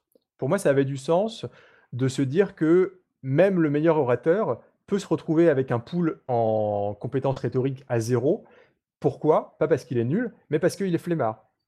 Et autant je vois une cohérence, disons, thématique dans Dying Earth pour cette logique de pool, autant dans le cas de Gumshoe, je dois avouer que cette cohérence, je la vois beaucoup moins. Et il me semble que c'est un chouette de game design un petit peu euh, automatique de la part de l'auteur. Donc voilà, donc je, sonne la fin, du match. Euh, donc euh, voilà pour mon, mon, réquisitoire un petit peu sur, pour le système Gumshoe.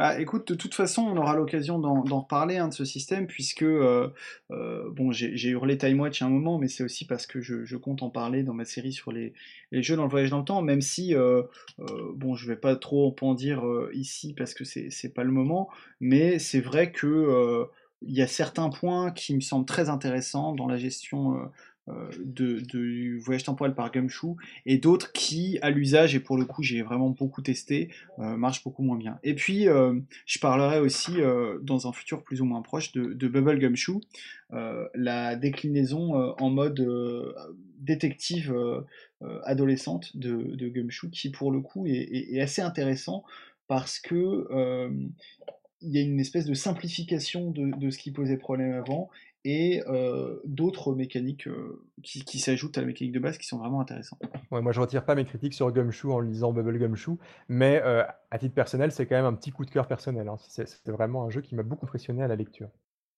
Eh bien, eh bien voilà, nous, nous, nous arrivons au mot de la fin de l'émission. Donc merci encore à Loris du futur, à Yannick et à Steve. Merci à tous et à toutes de nous avoir écoutés. Et, merci à toi. Et je vous merci beaucoup. À très bientôt. À bientôt. Salut tout le monde.